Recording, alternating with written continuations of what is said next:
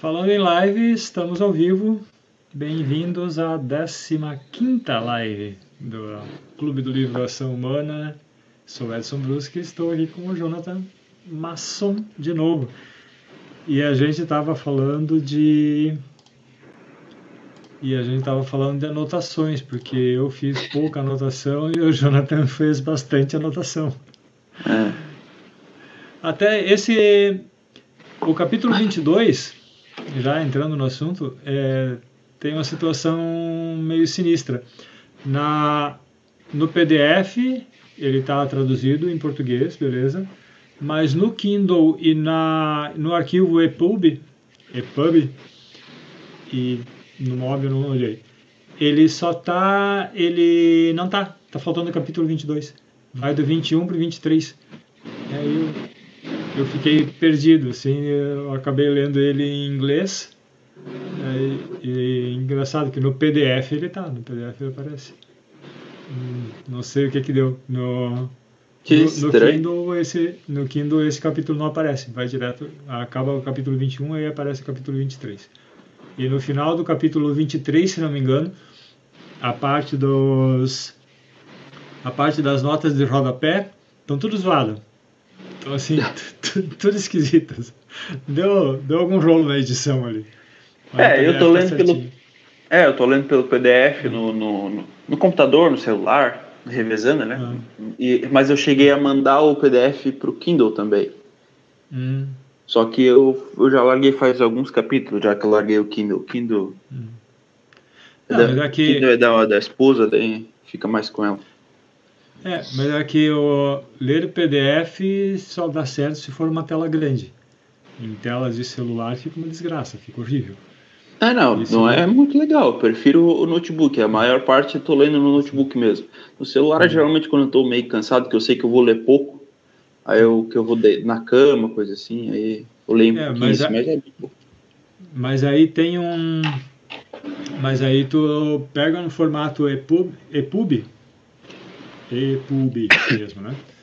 Ou então, então no formato MOB, que eu não sei, que eu acho que é do leitor, que era de um leitor antigo da Apple, ou alguma coisa assim, não sei.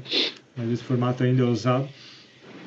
E pega um programa de, de leitor, eu uso um que é AI Reader. E, e daí, cara, é outra história, é muito mais confortável do que ler em PDF, porque daí ele vai formatando para tela pequena, não fica formatação. Porque o PDF é formatado para uma folha A4, não é formatado para uma telinha de 5, 6 polegadas. Então. E, É, e o, aplicativo, e o aplicativo do Kindle também funciona muito bem no celular. Eu, inclusive, acho mais, mais legal o aplicativo do Kindle no celular do que o próprio Kindle. Porque o É, o próprio meu Kindle- celular ele tem um. Meu celular tem um visualizador de, de documentos, PDF, DocX, coisa assim, que é próprio dele. Eu nem sei qual que é a marca. É, é- acho que é do próprio celular mesmo. Já veio instalado. E ele tem uma opção que é. Eu não vou lembrar o nome da opção agora, mas é uma opção que ele muda um pouco o formato, assim, e fica Ah. mais adaptado para a tela do celular, assim, né? Hum, ser. E- Tem uma reformatação, talvez. né? É, tá, tô, eu não lembro agora, é, é pré-visualização, uma coisa assim. Hum. E aí tu aperta, né, tu seleciona essa coisa, ele, ele vira o celular e transforma assim numa é, numa tipo num leitor mesmo, né? Ele transforma ali para tu conseguir dar uma lida melhor. Eu acho que foi justamente pensando nisso. Não é uma mil maravilha, né? Tem algumas coisas assim que não fica bem for- a, a parte das, das notas de rodapé não fica muito bem assim for- formatado, mas dá para ler tranquilo assim. Dá para Oh, no, no iReader, quando você abre um arquivo no formato EPU- EPUB, as notas de rodapé são ótimas. Elas ficam certinho embaixo, com letra um pouquinho menor.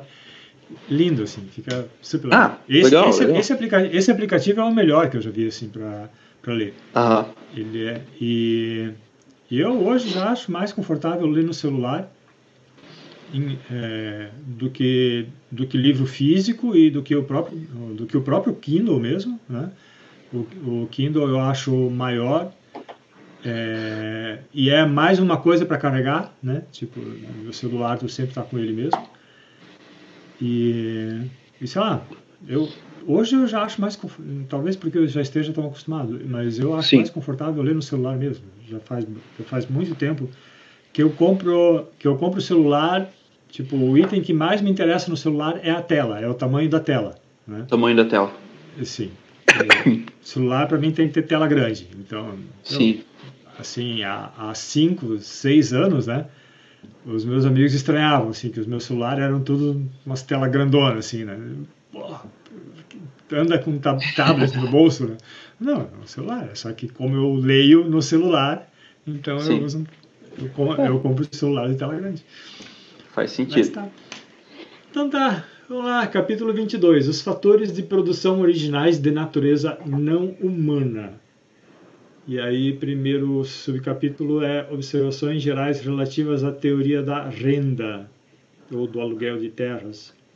É, ele está falando da teoria da renda do, do Ricardo, Ricardo. Né? Uhum. E. David Ricardo, né? É. É. É que ele fala só Ricardo, né? Mas é, é do David Ricardo. E aí. Mas ele tá, ele tá abordando ali a, a teoria. Aí, bom, eu só fiz uma anotação. E, na verdade, a anotação é com as minhas próprias palavras, só para lembrar o que, que era mais ou menos o que ele estava falando.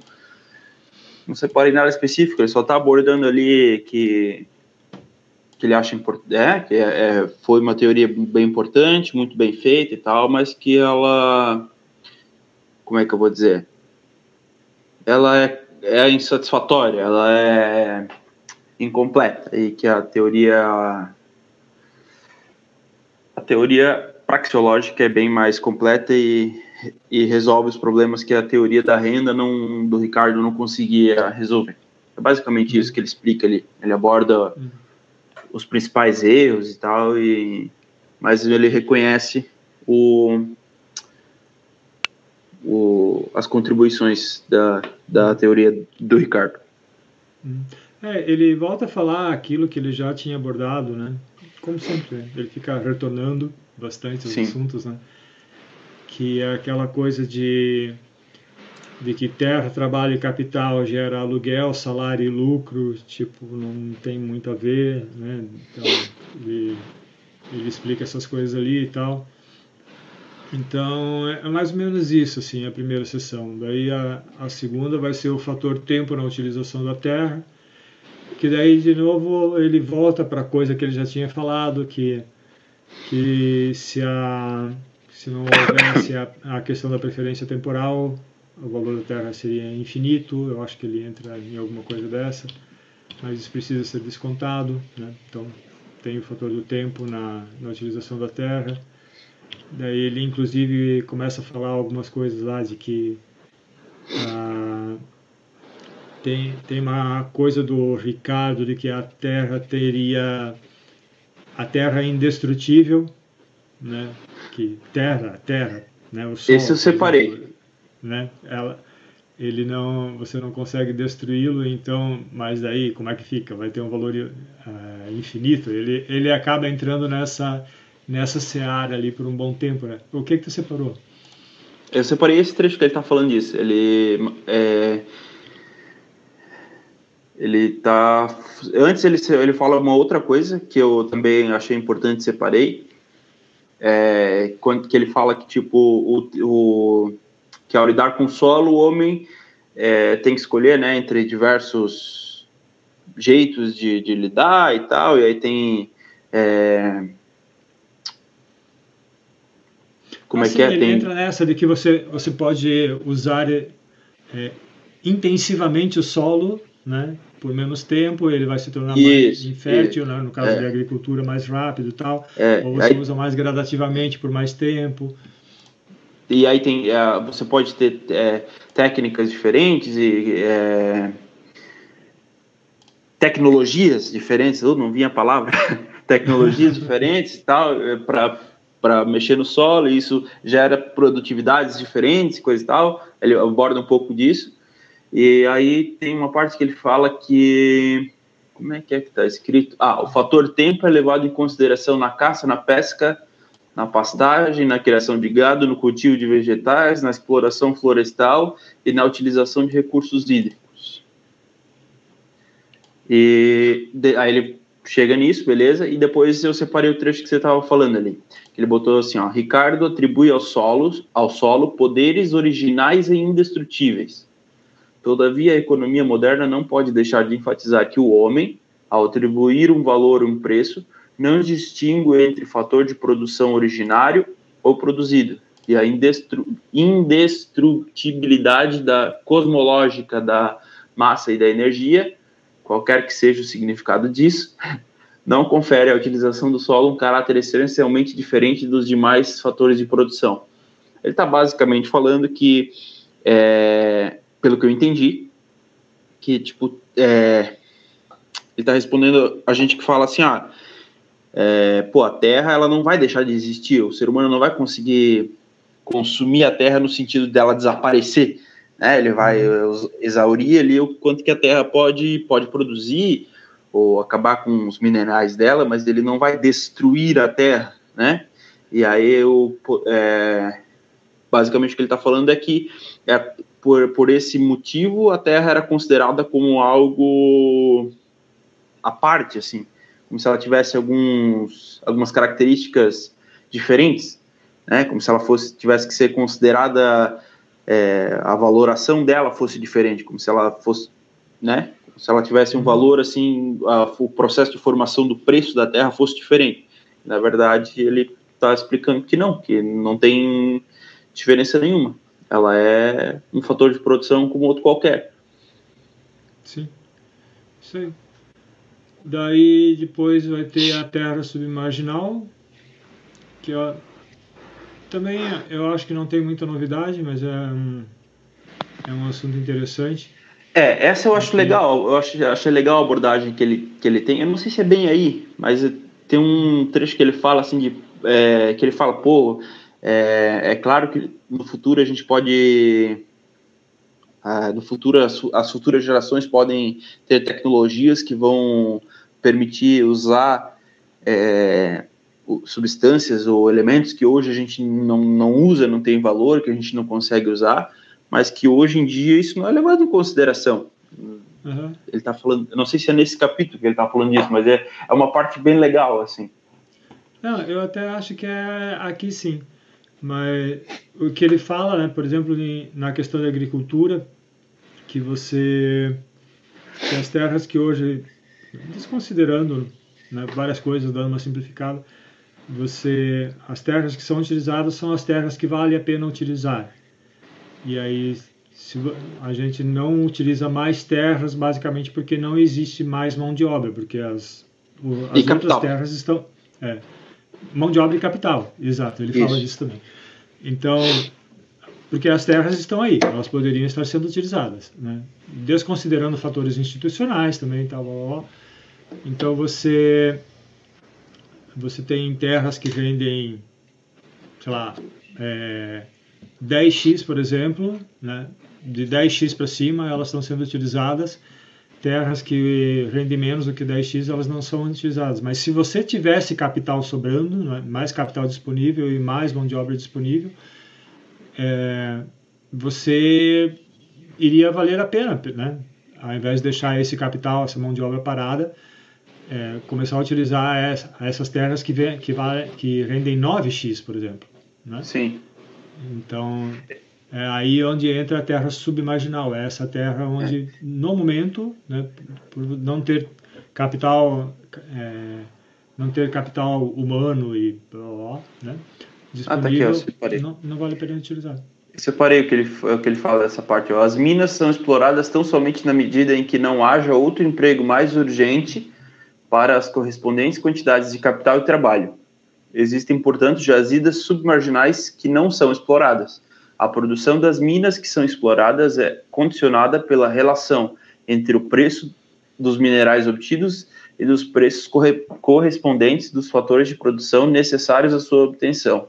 Ele também fala sobre, agora que eu li das minas ali, ele também fala sobre as minas que têm como é que eu vou dizer, que a, a gente não tem, como é que eu vou dizer, uma tecnologia para explorar essa mina de uma, de uma forma que seja rentável, que seja sustentável. A gente até poderia explorar, mas ela seria mais onerosa do que.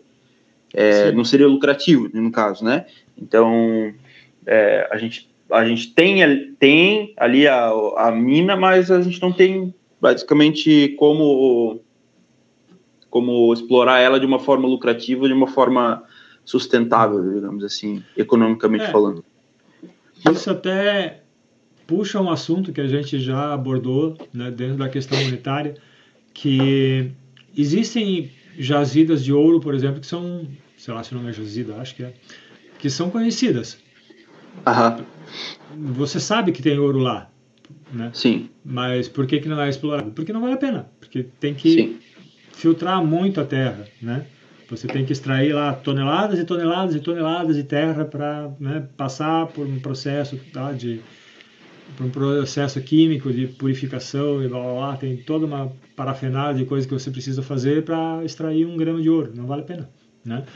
Agora, se o ouro começar a valer mais, aí vai começar a valer a pena explorar essa, essas jazidas de, de ouro. Se o ouro começar a valer menos, e aí, e aí com isso, né, você tem mais ouro disponível no mercado e o valor do ouro, e isso meio que equilibra a valoração do ouro. E o caminho inverso também acontece. Se o ouro passa a valer menos, jazidas que agora são exploráveis passam a não valer a pena, né? Então isso daria uma certa estabilidade no valor do ouro.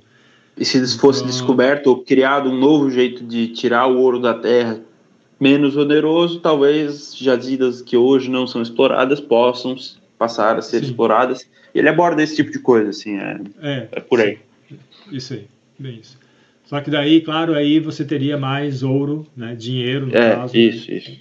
entrando no mercado, o que daí geraria uma, infla, uma inflação que não é causada pelo governo, daí uma inflação de, de... E ele aborda isso lá no capítulo de dinheiro de commodity entrando, né? Tá. Uh, tá. E aí depois vai ter o subcapítulo 4, que é a terra como local para se estar, que daí ele está falando de, tá, tem terra que a gente usa para extrair matéria-prima, tem terra que a gente usa para plantar, mas também tem a terra que a gente usa para morar, né? Sim. Então, e aí e ele, ele também fala, fala... É bem, é bem curtinho. É, é bem curtinho, mas ali ele fala sobre é, tipo é, terra usada como contemplação, assim, né? Tipo, de maneira contemplativa, coisa e tal. Acho que foi mais ou menos o que, que ele deu a entender. Eu acho que isso entra depois. Ah, não, ah, não, é aqui, aqui. Aqui ele fala também. Ah, aliás, tem uma, tem uma passagem boa aqui. Que eu acho que foi. A, não, foi depois que eu comecei a separar algumas coisas. Aqui, até aqui eu não tinha separado nada. Uhum. Mas, mas, ó, eu já vi um parágrafo aqui que eu lembrei. O solo também é usado como local de recreação para jardins e parques e para o prazer de desfrutar a majestade e o esplendor da natureza. Com a difusão desse amor à natureza, que é um traço característico da mentalidade burguesa, a demanda por tais prazeres aumentou enormemente. O solo das altas cadeias de montanhas, que era considerado mera extensão árida e estéril de rochas e geleiras, passou a ser altamente apreciado como fonte dos mais sublimes prazeres e daí, depois ele discorre mais um pouco, mas ele está basicamente dizendo que para um. Para. Ah, é, quando ele entra no mito da Terra. É, vai ser aqui. Ah, não. Isso, isso já entra depois, quando ele fala, vai falar do. Bom, a gente já pode emendar no próximo subcapítulo. Pode, pode. Que, é, que daí depois, quando ele vai falar do preço da Terra, ele, é, que ele fala que para um para um camponês, né? Ah, aquela montanha linda, bonita, maravilhosa, tipo, ela tá lá, tipo, assim, não faz muita diferença para ele, né? Aí quando chega um cara da cidade lá querendo escalar a montanha, né? Tipo, que que, que é esse louco, né? Aí a, a, a, a gente aqui né, tendo que lidar com, sei lá, rocha e tal, blá, blá, blá, cuidar das cabras na montanha, não sei, qualquer coisa aqui, né, trabalhando, se dando duro, blá, blá, blá, e esse cara aí chega aqui sem nada para fazer e vai subir a montanha. né? tonto, né? É, é estranho para eles isso, né? Mas para mas até chegar o momento né, em que o pessoal, em que os camponeses começam a notar que, opa, existe um mercado aí. Né? É, tem, gente, tem gente da cidade que gosta de mato. Ahá, a gente pode lucrar com isso. E aí, e aí o pessoal começa a criar, sei lá, hotel fazenda, né? E, outra, e outras coisas para o pessoal da cidade ir curtir a natureza. É, na verdade era é, isso que eu é achei. Muito legal essa parte. É, era isso que eu achei que ele ia abordar ali no, no, no 4. E aí ele não, não abordou isso, ele começou assim, mas ele não abordou. Aí quando ele chegou no preço da terra, ele abordou isso aí. E daí ele fala sobre isso, né? Que, que tipo assim, cara, pro camponês lá, tipo, ele, ele tipo. É, é que ele tá falando do o mito da terra. O mito da, da terra seria tipo que ele quis dizer. É tipo assim, que, pô, é, algumas pessoas atribuem assim a Terra um negócio místico, assim, sabe? Uhum. É, de, é, mais ou menos assim que ele fala, que tipo, é, nossa, como como a, a, essa conexão com a terra, com o verde, coisa e tal, com, com, contemplação e não sei o que e tal. Isso é uma coisa, tipo, que ali é isso que ele tá falando, pô, isso é uma coisa burguesa, porque o cara que tá lá arando a terra, ele não tá se lixando para isso, isso não tem preço para ele. Tipo, é uma coisa normal para ele. Ele tá lá tentando tirar a comida dele da, da do solo. Sim. Sim. Então, aí daqui a pouco ele vê um, um preço... cara lá. Uhum. É. Tem, tem, um preço, tem um preço como fator de produção. Como fator de não, produção, não tem é. um preço como fator contemplativo. Isso. Aí ele fala assim, pô, aí o cara tá lá tentando, tipo, tá lá preocupado em tirar, sei lá, batata da terra, daqui a pouco ele vê um cara passando de mochila, com umas mochilas gigantes na barraca, coisa lá. A primeira coisa que ele vai fazer é rir da cara desse cara. Aí a segunda coisa que ele vai fazer é rir um pouquinho, mas ele pode ser, porra, vou me aproveitar desse cara. Sim. E aí ele começa, daqui a pouco ele, ele, ele percebe que o cara lá que o primeiro cara esqueceu de uma coisa e tal, ou passou um perrengue lá, ele já aprende. Quando vem o segundo passar esse perrengue, ele já tem ali uma água para vender, um chuveiro quente para oferecer, uma coisa Sim, assim. Exatamente. E aí ele vai vai tirando Sim. ali o valor dele. É, também daqui ali no mito da terra.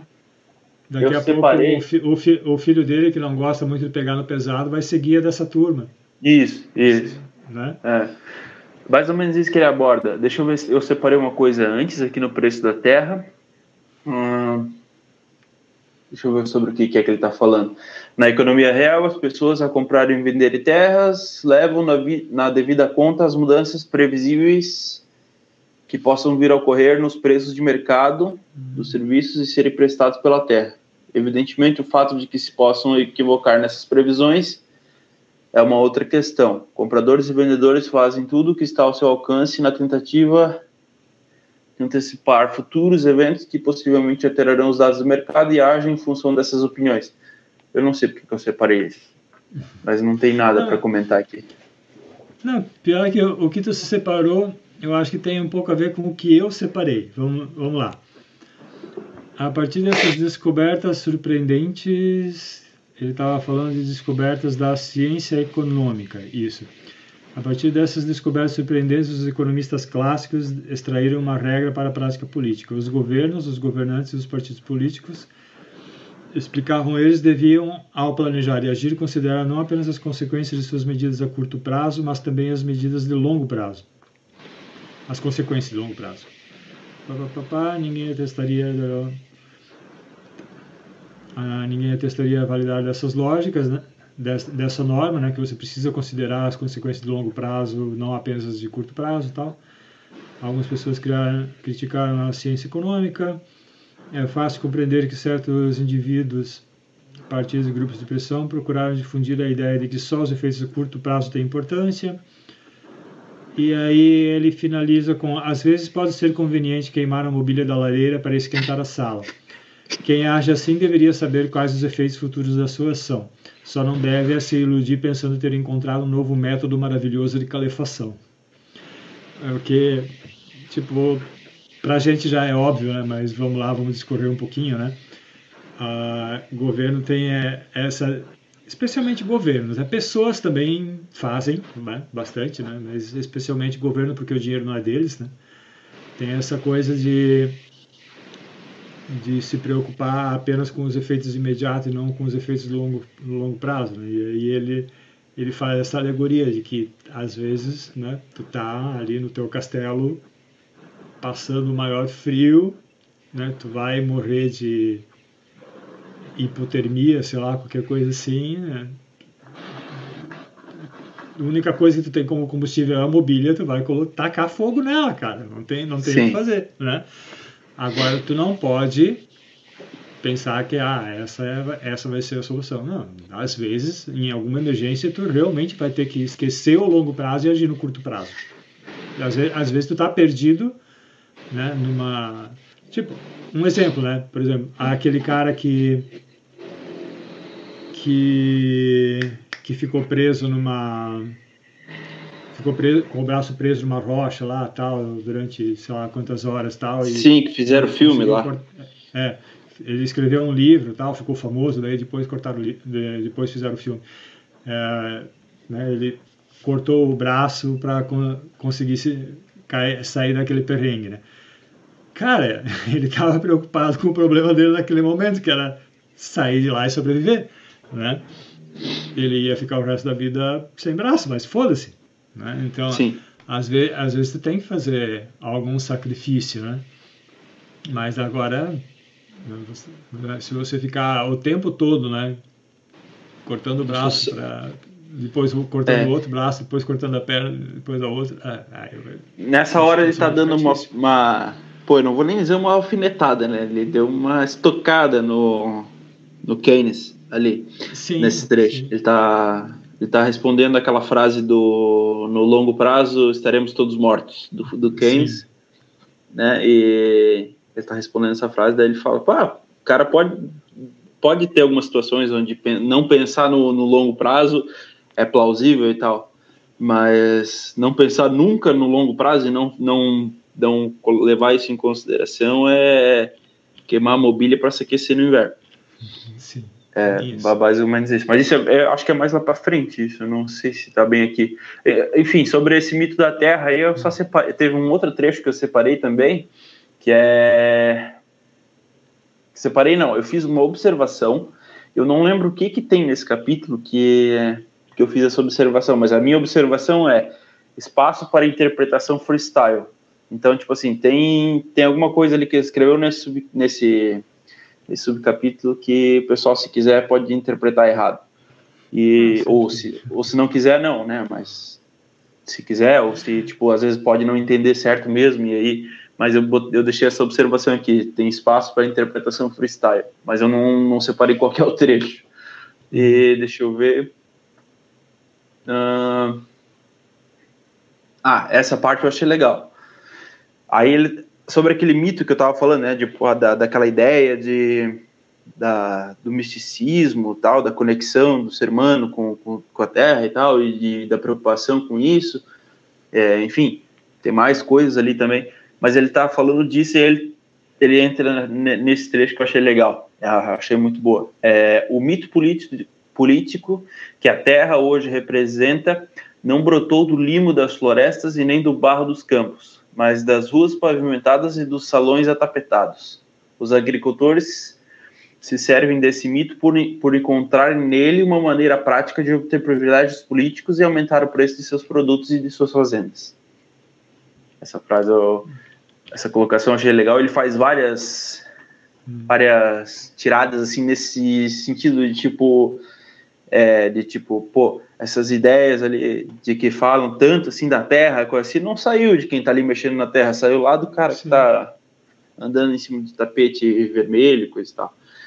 Sim. Enfim, essa eu achei legal. Aí acaba o capítulo e vai para o capítulo 23, a realidade do mercado. É. E, a, e a parte ali que eu citei antes, na verdade, é do capítulo 23. Agora eu me toquei. Porque Isso. Eu, eu, eu peguei do Kindle e no Kindle não tem o capítulo 22, tem o capítulo 23. Então eu olhei aqui 5, né?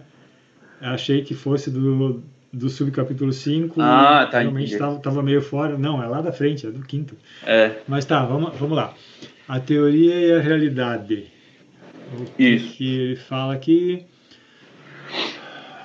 Uh, resumo: os teoremas da, da praxeologia são exatos, eles são completamente verdadeiros, desde que as condições que eles pressupõem estejam presentes. A praxeologia lida com a ação humana como tal e não se preocupa com detalhes. Os dados flutuantes são características corporais e psicológicas de homens e mulheres atuantes, seus desejos e julgamentos de valor e as teorias, doutrinas e ideologias que esses atores desenvolvem para se ajustar propositadamente ao seu ambiente. Para dominar a totalidade da realidade, a mente deve confiar não apenas na praxeologia, mas também na compreensão da história, que por sua vez depende de outros ramos do conhecimento humano. Tá, ok. Eu, é, a... é, que eu, separei bem pouca coisa aqui mesmo. É, aqui ele está abordando, ele está respondendo a uma possível crítica ou, sei lá, uma colocação de que a cataláxia, né, ela é como é que é que ele coloca ali? É uma é, é um conjunto, como, é, ela diz que ela não é um conjunto de teoremas que só tem a validade em condições ideais e realizáveis, né? Tipo, que ela está baseada na, na vida real, né? Que ela não depende ali de situações controladas para ser aplicada. Ela é aplicada nas situações reais. Tu consegue aplicar os teoremas da, da, da cataláxia no, nos, nos, nos, nas situações do, do cotidiano. Né? Ele está atribuindo isso e respondendo algumas críticas que pode ter ali. Uhum. Deixa eu ver se eu separei mais coisas. Eu separei um Ele trecho dá... bem grande aqui. É, tem, tem uma frase que eu vejo que eu vejo bastante ser repetida, até por causa da área que eu trabalho, que é na, na vida real a teoria é outra. Uh, e o Mises aqui está concordando comigo de que isso é completamente falso. Na vida real, se a teoria é outra, é porque a tua teoria está tá errada. É só isso. Porque a porque na como dizia Ayn Rand, né, não existe não existem contradições. Quando você encontra uma contradição é porque uma das suas premissas está errada. Então, o, a questão aqui é que pegando pegando um exemplo da engenharia, por exemplo, que é que a gente vê bastante isso, né? Em engenharia a gente até teve um professor meu que usou uma frase que ficou, que é Engenharia é a arte de simplificar a realidade. Porque você não pode querer pegar e colocar todas as variáveis nas suas contas. Porque tu nunca vai acabar o teu projeto. Então, você vai ser obrigado a simplificar. Tu vai ter que pegar algumas coisas e deixar de fora, tu vai ter que fazer alguns arredondamentos, vai ter uma tolerância para mais, para menos, sempre. Né? Se você quiser colocar cada detalhe de comportamento de cada átomo, de cada partícula lá no teu projeto de um prédio, esquece, tu nunca vai projetar esse prédio. Então, tu sempre vai ter simplificações, né? E, e, se, o teu, e se o teu projeto não está batendo, é porque as tuas contas estão erradas, porque tu partiu de premissas erradas, tu partiu de leis erradas. É, né? Então, a teoria ela fecha perfeitamente com a, com a realidade, desde que ela esteja certa. Né? E é aqui que o, que o Mises está falando. A, a cataláxia, né, o, a praxeologia, né, ela parte de, um, de uma premissa, né, seres humanos agem, de uma premissa que é irrefutável. Para você, você precisa agir para refutar essa premissa. Então, tipo, não deu. É uma, é uma contradição performática, né? Então, uh, você parte de premissa ou premissas que são irrefutáveis e a partir dali você sai fazendo conclusões. Se você sai de uma, de uma premissa que é certa e o teu caminho é logicamente correto, sem erros, né, você não cometeu nenhuma falha no teu raciocínio, as tuas conclusões, por óbvio, também estão corretas. Né? E ele pega de, de novo um pouco esse assunto, ele falou isso lá no começo também, né? mas aqui ele está voltando, voltando a isso porque é importante para esse capítulo, né? Em que a, a, a praxeologia, a teoria austríaca e tal, é a realidade. Isso tem a, É, ele- a- isso é a realidade. Ele aborda uma coisa assim que eu achei legal quando ele vai falar dos institucionalistas. Aí ele fala, ele tá falando tipo assim, ó, que é, a- às vezes o cara pode, é, ele- é, o cara que usa isso, né, que fala, é, fala isso, ele é, fala esse negócio ali de que a de que ah, tipo, a, a, a teoria é uma coisa e tal, mas aqui na realidade o negócio é diferente, aqui não é bem assim e tal. Aí, se eu não me engano, é essa, é, ele chama essas pessoas de institucionalistas, ou, e outros termos também, mas ele usa esse. E aí ele tá falando, tipo assim, ó, que às vezes a pessoa, quando o cara fala que é, tal coisa aconteceu por tal motivo, se ele está falando isso é porque ele está ali implicitamente no argumento dele tem algum teorema, tem algum Uhum. teorema econômico, tipo assim, por exemplo, ah, o cara está falando que é, o desemprego, esse é até o, o exemplo que ele dá ali, o que, que ele ataca, ele fala assim, ah, o cara está tentando dizer que o desemprego em massa é, ele, ele acontece e ele é tipo ele é implícito no, no sistema capitalista de produção. Ele, ele acontece sabe ele é tipo natural no sistema capitalista. Uhum. mas quando ele está falando isso ele está pressupondo um, um teorema econômico.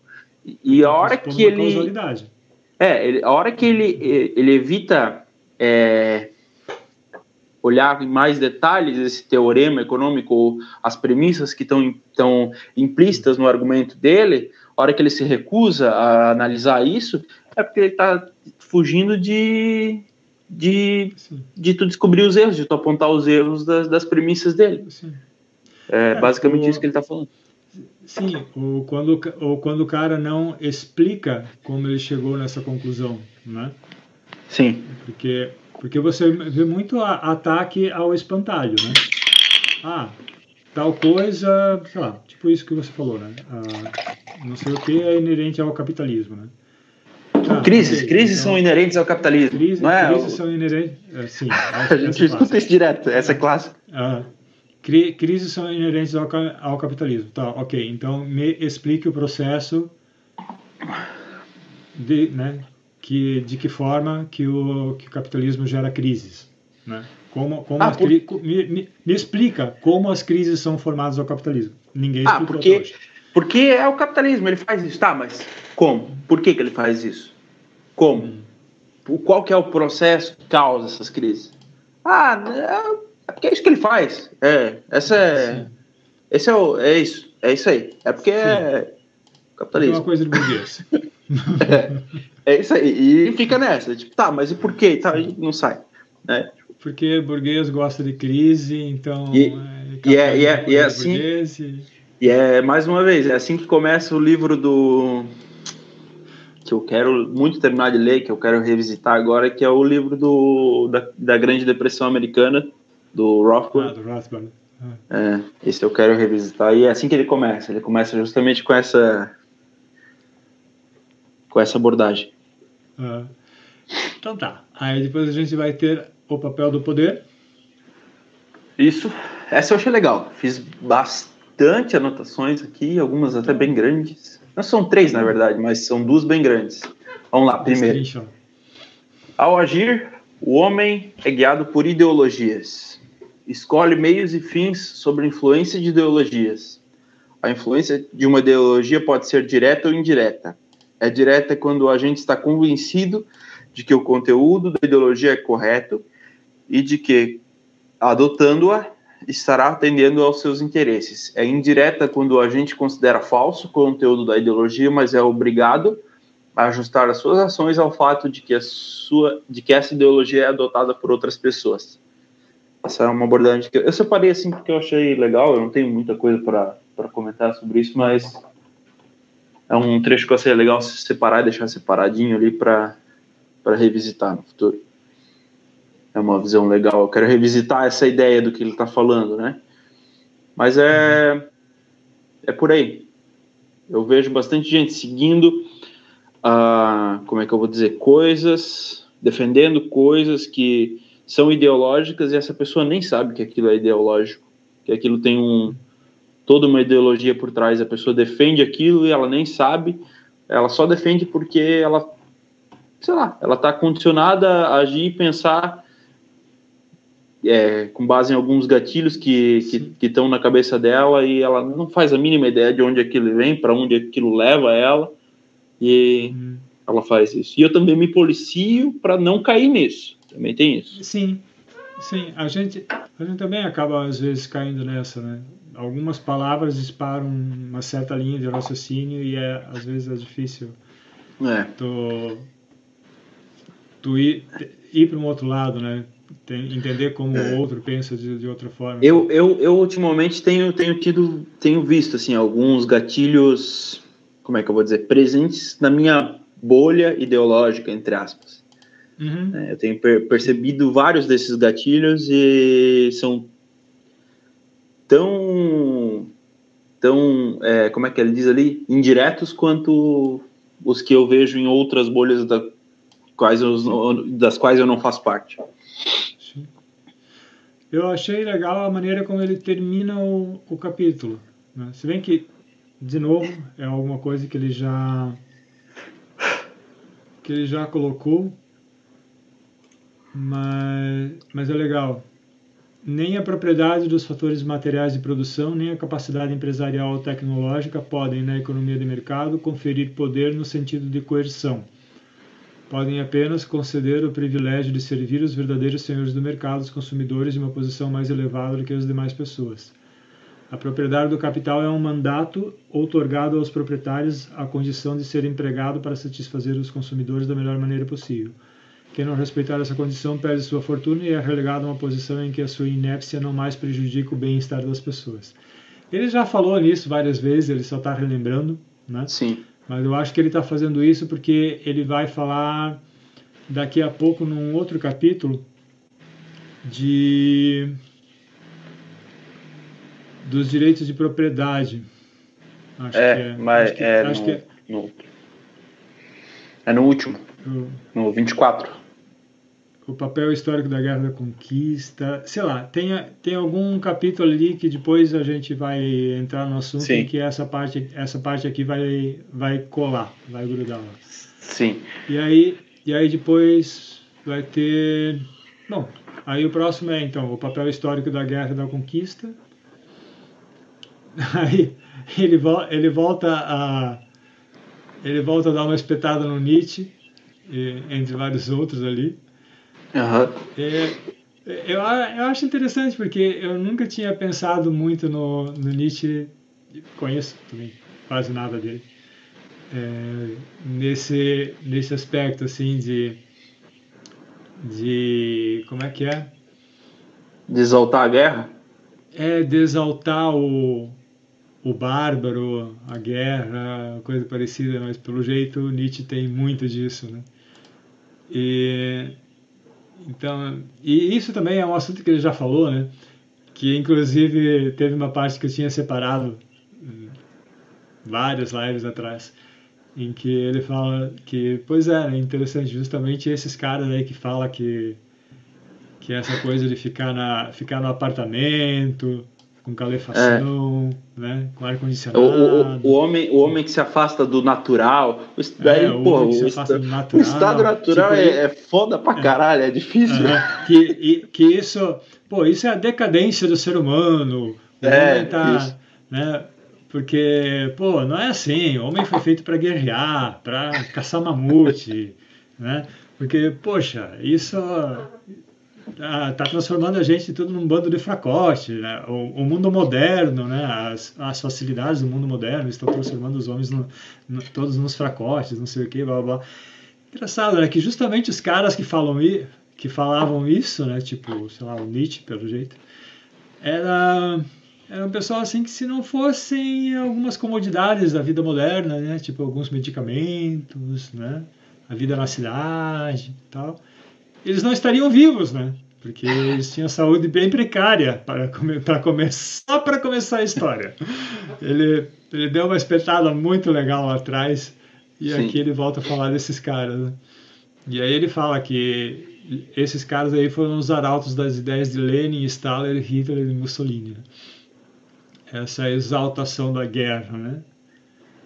É, é, é, ele tá, tá, também abordando de uma. Ele, só que ele dá uma. Ele abre um pouco mais nessa vez. Ele fala hum. também, tipo, no sentido de. Como é que é que ele fala ali? De que, tipo, ah, o curso da história ele é feito por esses, né? Por esses caras que. Como é que é que ele diz ali? É, pelos conquistadores. Tipo, é, né? é, pelos conquistadores, não por pelos. É, pelos é, cara que fica, ah, esses caras que ficam fazendo comércio esses é, traficantes e comerciantes materialistas. É, Sim. Né? Tipo, não, quem, quem botou a história, quem fez a história se mover foram os guerreiros e conquistadores. Né? Os guerreiros não foram os padeiros, horas. É, isso, é. é mais ou menos essa ideia, assim, que ele tá, tá atacando ali e tal. E ele, essa, essa cutucada que ele dá é bem. É realmente Sim. bem. É. Vai, vai fundo. É, o que ele fala é que se não fossem os padeiros, guerreiro, os guerreiros não teriam o que comer, né, basicamente. É. Tanto que ele, ele pega quatro pontos ali, né, que é, os Sim. ensinamentos da Cataláxia não se referem a determinada época na história, né, uh, se independente do mercado e a sua margem existem roubos e assaltos, esses fatos são um dado para o mercado e isso não faz diferença, né, como os dados da Cataláxia costuma tipo a, a, o raciocínio econômico continua existindo da mesma forma é só um dado extra o fato de que Isso. existe gente ruim que mata e rouba né? Uh, e no terceiro ele coloca para ver butim é preciso ver alguma coisa ser pilhada. Então não, não existe conquistador se não existe algo a ser conquistado e quem é que faz esse algo a ser conquistado são os produtores. São as pessoas Isso. que produzem, não são as pessoas que destroem. A existência daí... dos produtores é uma condição para a sobrevivência dos conquistadores, mas os produtores não precisam dos conquistadores para nada. Exatamente. e aí no sim, isso é ótimo. E daí, quarto, existem, é claro, além do sistema capitalista de propriedade privada dos meios de produção, outros sistemas imagináveis de sociedade baseada na divisão do trabalho. Os que são a favor do militarismo coerentemente defendem a implantação do socialismo. A nação inteira devia ser organizada nos moldes de uma comunidade de guerreiros, na qual aos não combatentes cabe apenas a tarefa de fornecer às forças armadas tudo aquilo de que elas precisam. Os, aí ele fala, os problemas do socialismo serão tratados na quinta parte do, desse livro. É, Sim, mas aí já cai é, de novo naquilo isso... que naquilo que ele visualiza, que é o pro Mises, tipo, a visão dele é bem claro, para ele é tipo assim, se tu não tem sociedade de mercado, de livre mercado, capitalismo, tu tem socialismo. Sim. É, e, e vamos lá, né? dentro né, do que ele está comentando aqui, faz todo sentido, porque se você pegar é, todo mundo que tentou declaradamente abolir o mercado, né, sejam fascistas, comunistas, socialistas, nazistas, ou qualquer, qualquer outra denominação, né? O que esse pessoal aí queria era justamente era organizar é, uma sociedade militarizada, né? uma sociedade em que tem lá o, o general que manda, né? seja qual for o título que ele vai ter, o cara que vai mandar, o resto vai obedecer, vai ter o pessoal que vai produzir, vai ter o pessoal que né? e, a, e é, toda a sociedade trabalha em um esforço de guerra. É, é assim. Né? Daí o quarto é o homem como um dado da realidade. Então, se a. Se a e, a, e tem uma, um ponto muito bom que ele faz em algum lugar aí nesses três capítulos, que se não existe mercado, existe guerra. Né? Vamos lá. É, é mais para o final, acho. É Sim. mais pro finalzinho ali. Eu acho que até separei alguma coisa, ou não. Mas eu é mais pro final porque não. É, eu li agora há pouco, hoje à tarde. Essa parte aí era, eu tava mais no final já. Sim. Aí a gente tem o homem como um dado da realidade. Né? A economia se ocupa das ações de homens reais.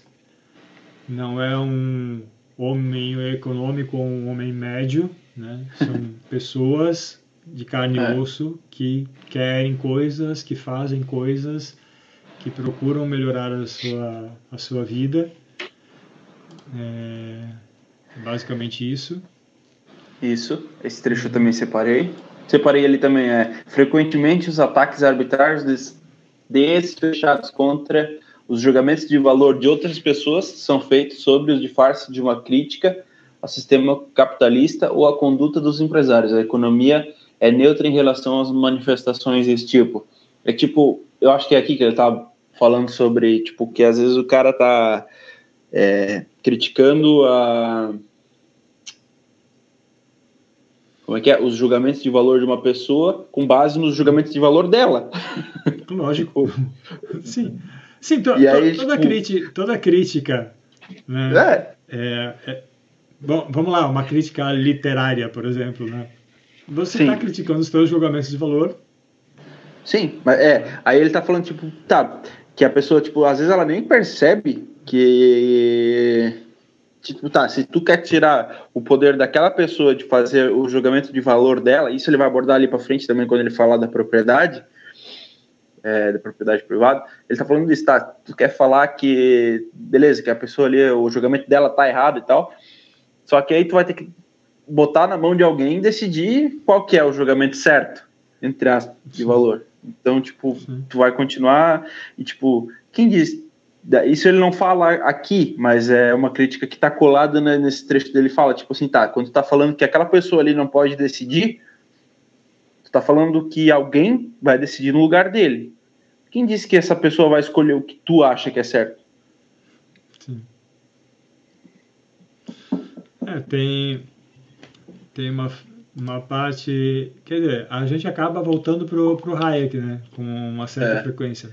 Sim. Porque o Hayek fala bem isso, né? Ou você tem bilhões de pessoas decidindo, e aí no meio dessas decisões, uma observa as decisões, uma observa as decisões da outra e verifica, né? E, e vê o que que deu mais certo e menos certo e seleciona, né?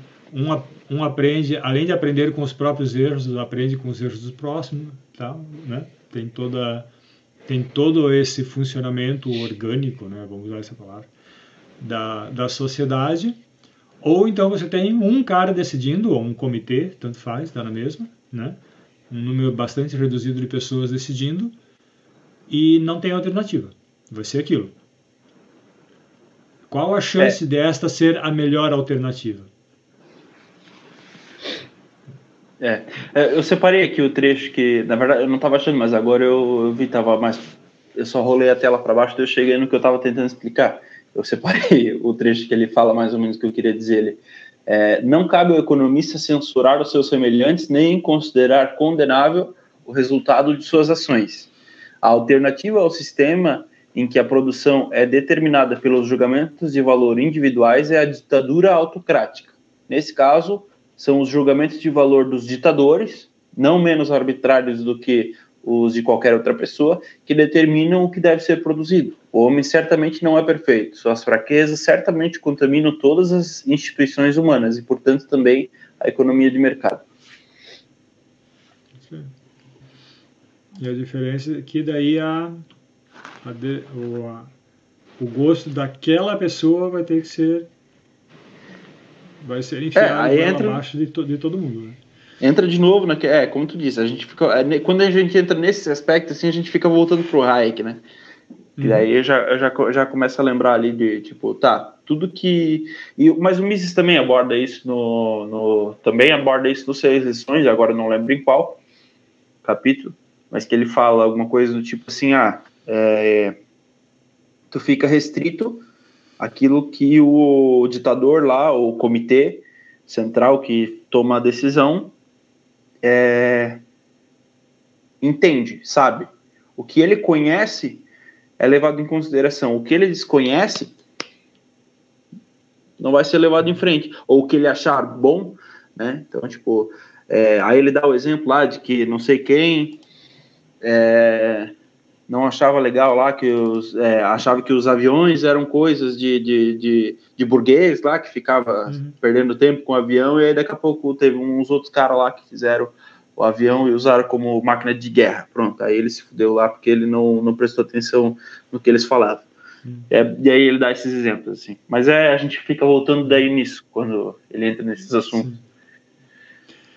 a gente vai ter o quinto subcapítulo. Período de ajustamento. Período de ajustamento.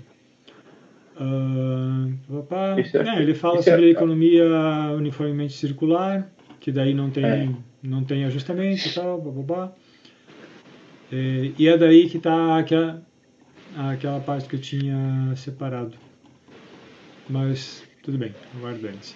É, eu separei quatro, quatro partes pequenas, assim, mas é, é. tudo.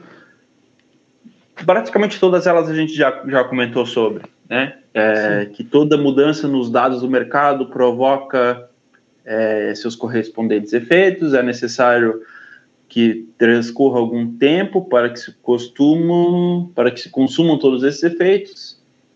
É, né? Então, tipo assim, pô, todo, todo efeito, toda, todo dado que mudar vai ter os seus efeitos, e aí vai demorar um tempinho para que esses efeitos se consolidem e tal, e aí o mercado se ajusta de novo àqueles novos dados. E aí acho que é aqui que ele fala. Deixa eu ver. É, é aqui que ele fala de curto prazo e longo prazo. Né? É, onde ele fala isso, que a isso, economia, não é que a economia, a, a economia ignora o curto prazo, a economia obrigatoriamente precisa levar em consideração o curto prazo, senão não consegue é, nem ao, senão nem ao menos consegue visualizar as consequências de longo prazo. Para ver as consequências de longo prazo, você primeiro precisa ver as consequências de curto prazo.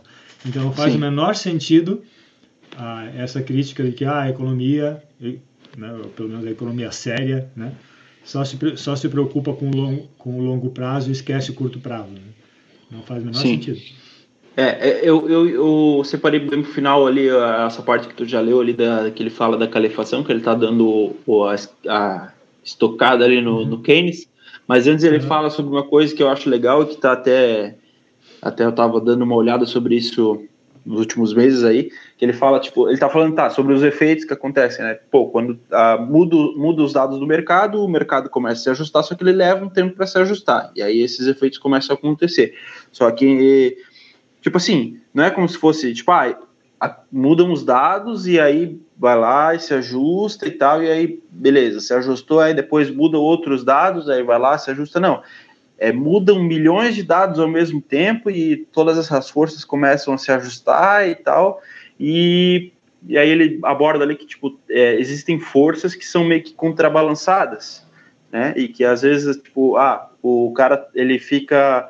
Ele, ele, tá, ele tá lendo a média, digamos assim, da economia, e aí, tipo, tá, na média ali, não teve uma grande mudança nos dados que ele está lendo ali, a, a, o PIB médio não mudou. Mas aí quando você vai olhar esses dados, a economia toda mudou, porque teve dados que puxaram, digamos, entre aspas, para cima, e teve outros dados que puxaram para baixo, aí eles se contrabalançaram e na média ficou igual, mas quando for ver a economia mudou toda, os dados mudaram todos, está tudo diferente, né? Sim. E é mais ou menos isso que ele está falando, de de que, tipo, tá, existem coisas é, que se contrabalançam, dados que, é, no, no, na média, tiram o efeito um do outro, mas que eles mudaram todos os dados do mercado, que tem toda uma configuração diferente.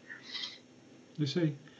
O sexto capítulo eu achei bem legal, subcapítulo, que é a limitação dos direitos de propriedade e os problemas relativos aos custos e aos benefícios externos. Até porque tem uma, tem uma parte ali um pouco espinhosa, assim, que, a, que o Mises não deixa muito claro a opinião dele. Até porque ele não, esse não é um livro de dar opinião, é um livro de explicar a catalaxia, né? De explicar Sim. a praxeologia. Né? Então, eu, mas eu, de qualquer forma, achei interessante, onde ele fala que, por Algo, algo que inclusive é, a gente já comentou na live, né, que, é um, que uma licença ambiental, por exemplo, é uma licença para poluir. Né? Ele fala isso. Né? É, e ele diz que o, uh, os direitos de propriedade, tal, tais, começando, né, os direitos de propriedade, tais como limitados pelas leis e protegidos pelo poder judicial e pela polícia, são resultado de um longo período de evolução Então, a história de todo esse tempo é um registro de violentos esforços feitos com o objetivo de abolir a propriedade privada. Então, existe um existe uma força, né? Muita gente tentando abolir a propriedade privada. E, sei lá, e aí pode colocar tudo, desde ladrões comuns até governos, né? Até déspotas tal. E você e você, por outro lado, tem o pessoal que tenta civilizar a sociedade criando, criando os criando os direitos de, de propriedade. E, e o estágio em que nós estamos hoje, né, na, na época dele, 1950, são resultados de uma longa história de evolução institucional, mas aí ele fala que essa, institu que essa evolução institucional parecia que já tá, tinha atingido seu pico e estava caindo, né? Porque ele já estava vendo bastante, uh, bastante problemas acontecendo.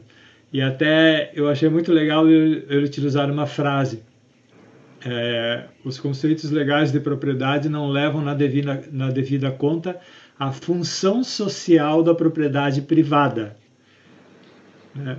Função, não é função social da propriedade, é função social da propriedade privada. Você ter propriedade privada é uma função social. Né? Sim, eu separei eu achei, isso também. É, eu achei legal, porque isso dá um nó. Né? Porque a gente está muito acostumado a, a, a ver esse termo sendo utilizado, né? como, sei lá, para redistribuição de renda ou coisa parecida. E o Mises aqui está usando no sentido oposto.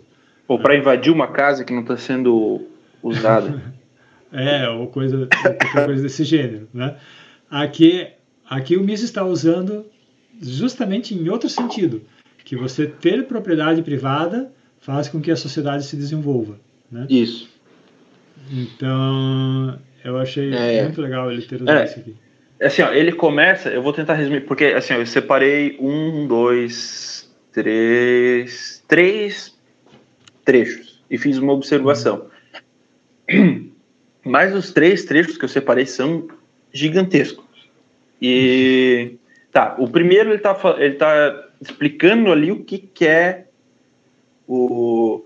É, não, não é, não é aqui que ele está falando. Ele está falando do direito de propriedade. Ele, é, ele fala assim, ó.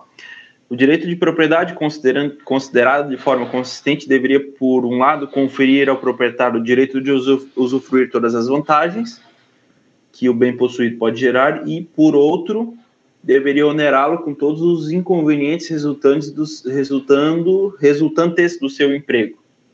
Então, tipo, pô, essa é uma coisa que libertário mexe bastante, né? E uhum. que, tipo, é, tá, então, ele tá explicando ali que, pô, eu possuir alguma coisa deveria me dar o direito de fazer o que eu quiser com ele, né? E tudo que eu fizer e todas as, é, as consequências que, que vierem do meu uso é, eu, são responsabilidade minha. Tudo que eu, tudo que eu causar usando ele, é, a responsabilidade é minha. Então, é, pô, isso é uma coisa que deveria ser bem óbvia até, né? Uhum. Que, e que, tipo, quando tu fala com as pessoas e, pô, eu, sinceramente, eu nunca encontrei alguém que discorda disso. Né? Sim. Mas, pô, quanta gente que defende coisas que são opostas a isso, né? E aí ele começa a abordar alguns trechos, algumas, algumas situações onde isso é não é bem relativo, é relativizado, digamos assim, né? Algumas situações onde isso não acontece 100% né, seja por alguma, algum, alguma situação institucional, né, algum tipo, ah, é um privilégio político, alguma coisa assim, ou até porque o, é, sei lá, uma, a, aquela lei não consegue ser aplicada, coisa assim, ou porque a pessoa consegue se desviar de, de, de, é, de fugir das responsabilidades do uso da propriedade privada dele, ele aborda esses trechos, assim. Mas é, é um é, é, por isso que torna esse subcapítulo tão bem importante. Assim, ele é todo bem bem legal de ler. Assim, é uma leitura bem bem legal que que flui bastante e por isso que os meus trechos que eu separei são bem grandes aqui. Mas ele começa explicando isso Deixa eu ver. Ah, aí ele entra aqui. Se a terra não tem dono, embora o formalismo, o formalismo jurídico possa qualificá-la de propriedade pública, as pessoas utilizam sem se importar com os inconvenientes de sua exploração predatória. Essa é, parte ele, ele, também é ele, legal. Ele aborda a tragédia dos comuns. Né? É, isso. E aí. É... Vai lá, fala, fala as partes que tu, tu separou. É, isso aí ele aborda daí os, as tragédias dos comuns. e tem um outro trecho aqui que é gigantesco que eu separei. vou dar uma lida para ver sobre o que, que é, mas é.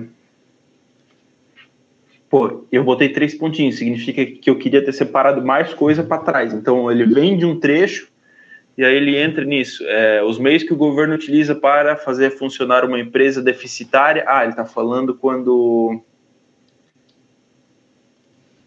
quando o governo se mete já. É, os meios que o governo utiliza para fazer funcionar uma empresa deficitária ou para subsidiar um projeto não rentável terão de ser retirados da capacidade de gastar e investir dos contribuintes, ou terão de ser obtidos de modo inflacionário. Nem o governo, nem qualquer indivíduo tem a possibilidade de criar algo do nada. Maiores gastos do governo representam menores gastos do público. As obras públicas não serão realizadas pelo poder milagroso de uma varia de condão. São pagas com recursos tomados dos cidadãos.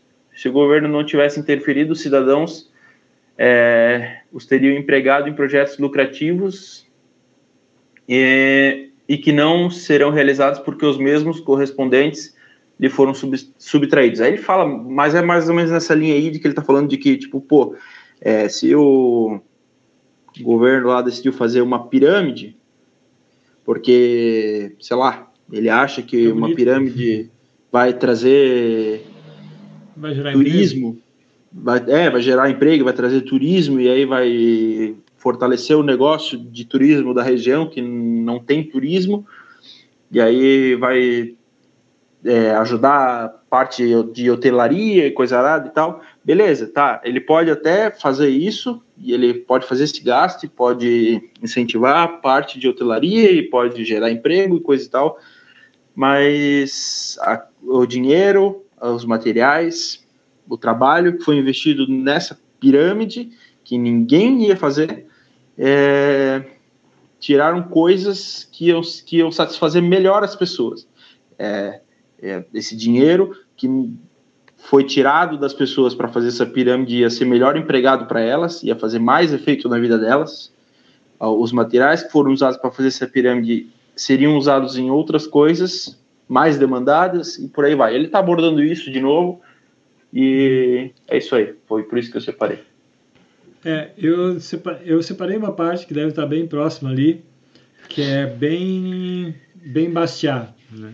Bastiat tem isso. aquele ensaio. Essa é a anotação que, que, eu fiz. Que, é, o que se vê e o que não se vê, né? As massas Foi exatamente crédulas incapazes, as massas crédulas incapazes de ver além do, do que a vista alcança se entusiasmam com as realizações maravilhosas de seus governantes. Não chegam a perceber que são elas, as massas que pagam a conta e que, consequentemente, têm que renunciar a, a muitas satisfações de que teriam usufruído se o governo tivesse gasto menos com projetos não rentáveis não tem imaginação suficiente para sequer vislumbrar as possibilidades que o governo não permitiu que viessem a existir. Isso é puramente Bastiat, isso é o que se vê e o que não se vê, né? E tem uma nota de rodapé que diz ver a brilhante análise sobre gastos públicos no livro Economia em uma lição do Henry Hazlitt. Ah, esse livro é muito bom. Ele chega a ser um pouco repetitivo, né?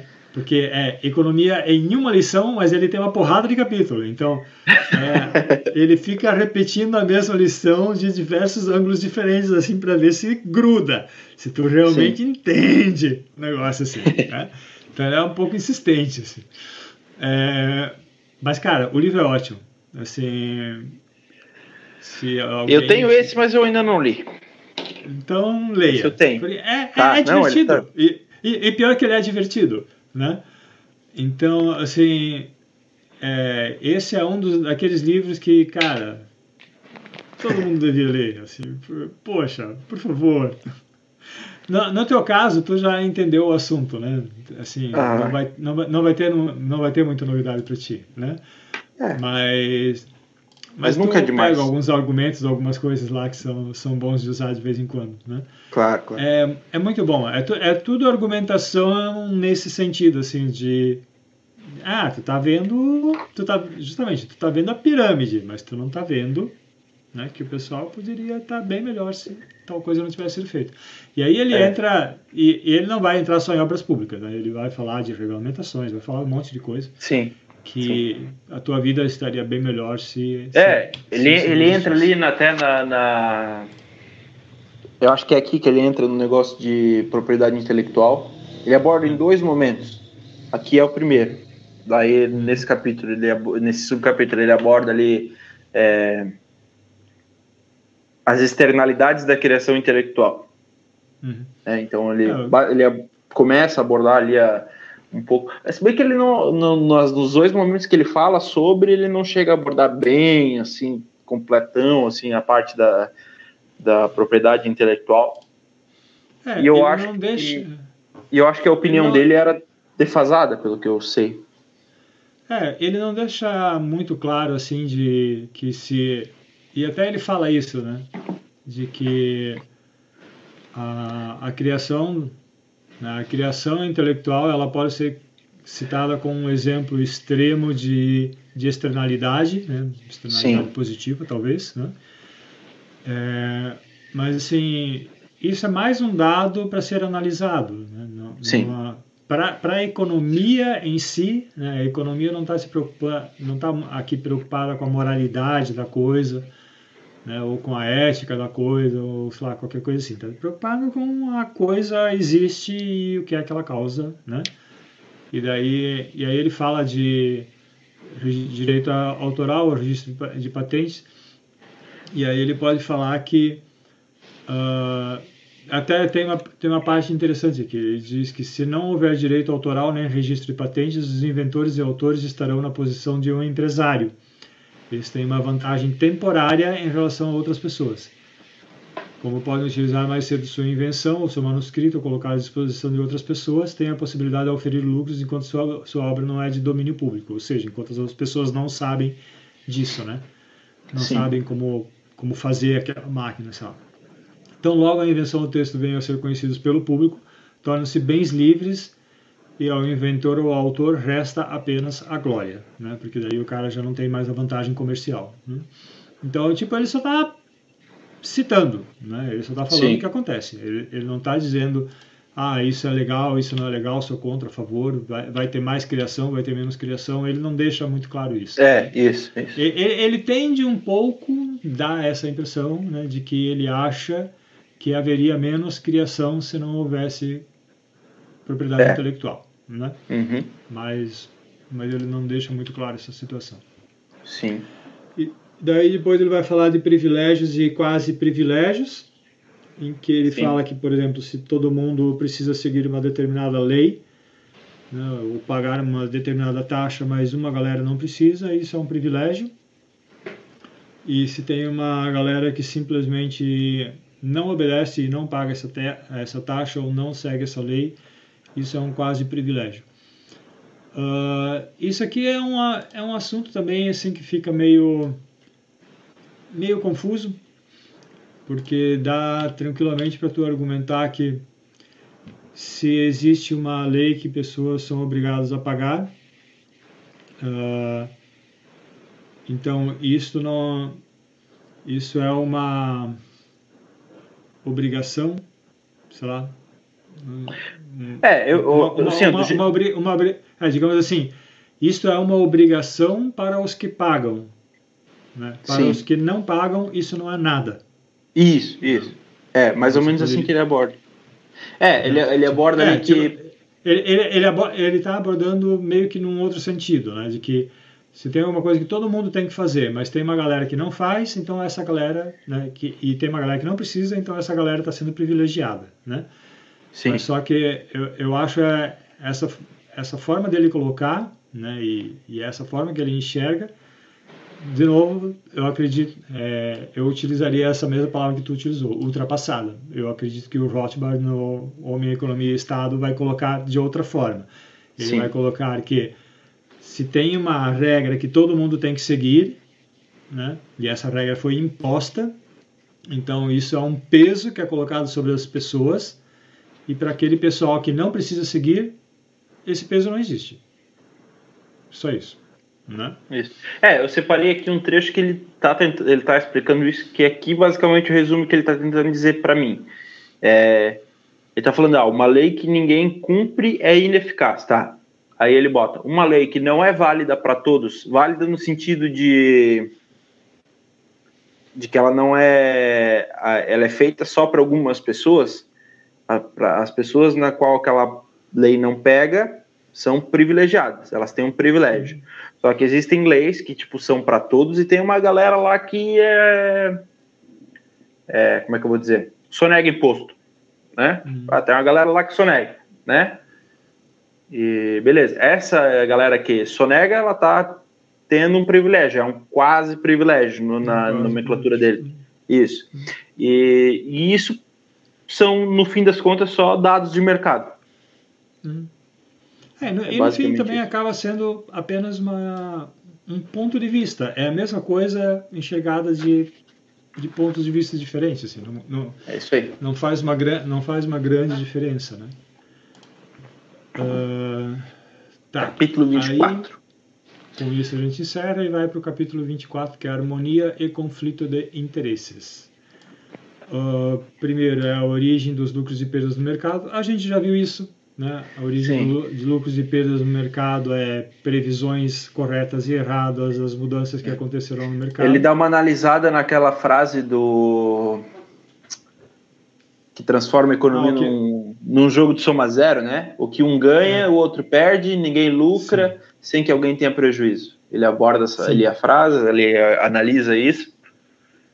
É, uma vez, uma vez um um cliente meu, inclusive, né, usou, usou essa frase, é, que aliás é um, é um negócio assim de, de longa data e, e assim não, não é simplesmente alguém que me comprou, comprou uma coisa de mim, né? é uma coisa uhum. assim uma prestação de serviço de, de mais longa duração, né? Uhum. Isso já faz um certo tempo. E, o, e daí, sei lá, a gente tava num, num papo qualquer e ele falou, é, se tem um ganhando, tem outro perdendo, alguma, alguma coisa assim, né? Daí eu, aí eu justamente falei isso, não, não necessariamente, né? Na nossa relação, quem é que está perdendo? Né? Se a gente continua fazendo negócio, né? você continua me contratando e eu continuo prestando serviço, é porque para você está valendo a pena e para mim está valendo a pena, né? Então os dois estão ganhando. Então, e é basicamente isso que ele está que ele tá falando ali nessa no início desse capítulo, né? No, mer no mercado não tem essa de ah, um ganha e outro perde. Não, se a, as relações que são feitas de comum acordo, de espontânea vontade no mercado, elas são ganha-ganha. Do, os dois lados estão ganhando. Senão eles não fariam. Agora, quando tem coerção, aí sim. Aí um está ganhando e o outro está perdendo. Ele diz ali, ó, é, essa afirmativa, tá, tá, tá, tá, só tem validade na, em caso de roubo, guerra e pilhagem. Uhum. Só. Isso aí. Uh... Daí fala, a limitação, fala... a limitação da progenitura é o 2. É o 2. Uhum. É, eu tô vendo Esse eu achei legal. Coisa. Ah, ele, eles dão um exemplo legal aqui, que eu achei muito massa. O que, de novo, assim, ele já abordou, para a gente é óbvio, mas as pessoas ah, caem nisso direto, né? Numa sociedade de mercado livre de interferências, os ganhos de um indivíduo não decorrem da, da dor ou do sofrimento de seus concidadãos, decorrem do fato de ter aliviado a sensação de desconforto dessas mesmas pessoas. O que faz mal ao doente é a doença e não o médico que o cura. O ganho do médico não é decorrente da epidemia, mas da ajuda prestada àqueles que utilizam seus serviços. Os lucros, em última análise, derivam sempre da correta previsão das situações futuras. Isso aí. Aí tá, blá, blá, blá, limitação da progenitura. Vamos lá. Ele está falando sobre pá, controle de natalidade, mais ou menos isso, né? Só que não é um controle é, estatal, é o controle é, que as pessoas fazem via planejamento. Isso aí, planejamento familiar. Isso seria, seria, isso. seria o termo mais moderno, digamos. É, porque controle de natalidade é um negócio tipo, tá, o cara já começa a lembrar da China e... Sim, controle de, controle de natalidade, que inclusive ele, inclusive ele dá uma pinceladinha, né? Isso, isso. Antes disso acontecer, inclusive, é. é a política do filho único na, na China. Ele diz que está começando, né? Está começando a surgir a, é mais ou menos assim que ele aborda, pelo que eu lembro. Ele tá dizendo assim, tipo, pô, tá começando a ir para um lado que daqui a pouco os caras estão controlando. é, eu, eu vou, enquanto tu fala, eu vou procurar em que ano foi instituído isso. É... Mas, é, tá. É, e aí, beleza, é, ele aborda isso aí e tal, só que, tipo, eu achei legal, achei interessante. Tem uma parte ali que ele fala sobre. Uh, um pouco o que ele tá falando? Que eu separei só uma frase, mas eu achei porque eu separei essa frase porque é frase de Facebook, né? Ela vai virar uma publicação de Facebook, mas é o contexto em que ele fala essa frase também é legal. Ele está falando mais ou menos o seguinte, de que é, ele está abordando de novo aquilo de que, tipo, pô, é, ele até usa de novo aquele termo lá do começo do livro, né, dos povos de raça branca, ele usa de novo o mesmo termo, e ele tá falando, tipo, pô, é... Ah, aqui, tipo, pô, ali na Europa teve prosperidade e tal, e começou a aumentar a, a população, essa população começou a viver melhor, e mesmo aumentando muito a população, foi aumentando a renda também dessa população, a qualidade de vida dessa população foi aumentando, diminuindo a mortalidade e diminuindo também a natalidade. Só que isso aconteceu em todo um processo é, grudado e junto com o, a economia de mercado, né? com, com a, a, o sistema de economia de mercado. Só que aí quando começa a uh, as coisas que são criadas, as tecnologias, os remédios, os procedimentos, as técnicas, são elas começam a gerar essas externalidades que ele fala, né? Elas começam a beneficiar outros povos que não têm esses mesmos é, sistemas, né? Então, tipo, sei lá, eu tenho aqui o país X, e aí, pô, livre comércio e tal, e aí começa a se criar muita tecnologia, acumular capital, a gente começa a descobrir remédios e curar doenças, e a gente começa a viver mais, viver melhor, criar dinheiro e tal. E daqui a pouco isso começa a beneficiar uma outra nação ali que não tem isso. E aí a gente começa a dar remédio, é, ajudar, tipo, mandar capital, mandar remédio, coisa e tal. E essa, e essa nação ali, ela começa a também, tipo, começa a cair a, a, mortalidade ali, o pessoal começa a morrer menos e tal. Só que ali nessa, nessa nação não tem a mentalidade de livre mercado, não tem as instituições de livre mercado e coisa e tal. Ali vai começar a gerar um problema. Essa parte eu nunca tinha tido contato. Eu achei legal ele abordar isso. É tipo, ele daí tem uma área, uma parte que ele tá falando assim, tipo, ele, ele começa, tipo, tô, começa aí capital, tecnologia, remédio, coisa e tal, as pessoas começam a parar de morrer, começam a nascer mais lá, só que lá não tem a mentalidade, não tem o sistema, não tem a instituição, não tem a sociedade montada desse jeito que tem aqui, começa a dar problema, porque não, lá não é produzido tanto, e aqui não consegue produzir tanto para atender lá também a demanda lá, lá começa a ter problema, começa a gerar. É... Ele não é, fala esse... bem disso, mas, mas é, tipo, começa assim, a gerar a, a... problemas. É, é aquele aquele crescimento populacional não é sustentável. Isso, ele, ele não está. Tá, porque ele está ele tá sendo fomentado por um, por um é. agente externo. Né? Então, se é, não existe riqueza, não existe capital, não existe produção lá para sustentar pra essa galera. aquilo ali. Né? Pra, se aquilo ali não for. Isso, para manter aquele padrão de para manter Isso. um padrão de vida consistente e tal, e, né, não, e não subir. As pessoas não querem manter o seu padrão de vida, elas querem melhorar o seu padrão de vida. Isso. Aí e ele aí... chega nessa frase que eu achei lapidar, que é não basta importar a, parafernália, a parafernália do capitalismo sem admitir o próprio capitalismo. Uhum. Essa frase eu achei demais, eu achei muito boa essa frase. Não adianta tu pegar e pegar todos os benefícios que o capitalismo traz, trazer ele e não trazer o próprio capitalismo, a mentalidade dele. Isso vai cair por Sim. terra, isso vai desmanchar. Sim. É, teve, teve mais duas coisas que eu achei legal ali, que ele pega esse capítulo, esse subcapítulo, ele é até longuinho, ele é algumas páginas.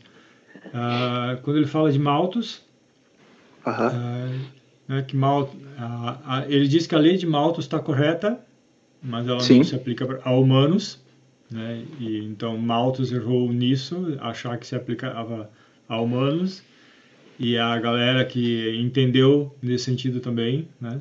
Cometeu Sim. esse erro.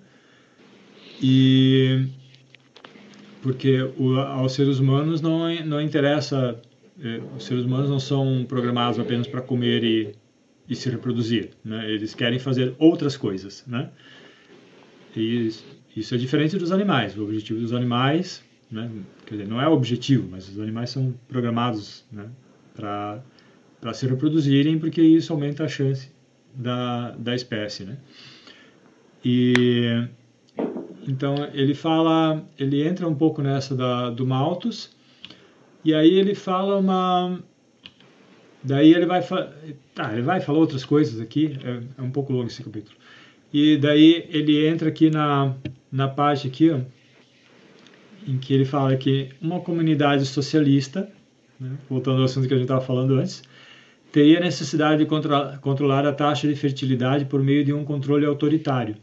Teria de regulamentar a vida sexual de seus súditos, tanto quanto as demais atividades. Na economia de mercado, todo indivíduo procura não gerar filhos que não possam ser criados sem reduzir consideravelmente o padrão de vida de sua família Assim sendo, o crescimento populacional é mantido numa taxa compatível com a quantidade de capital disponível e com o estado de conhecimento tecnológico. Os interesses de cada indivíduo coincidem com os de todos os outros indivíduos.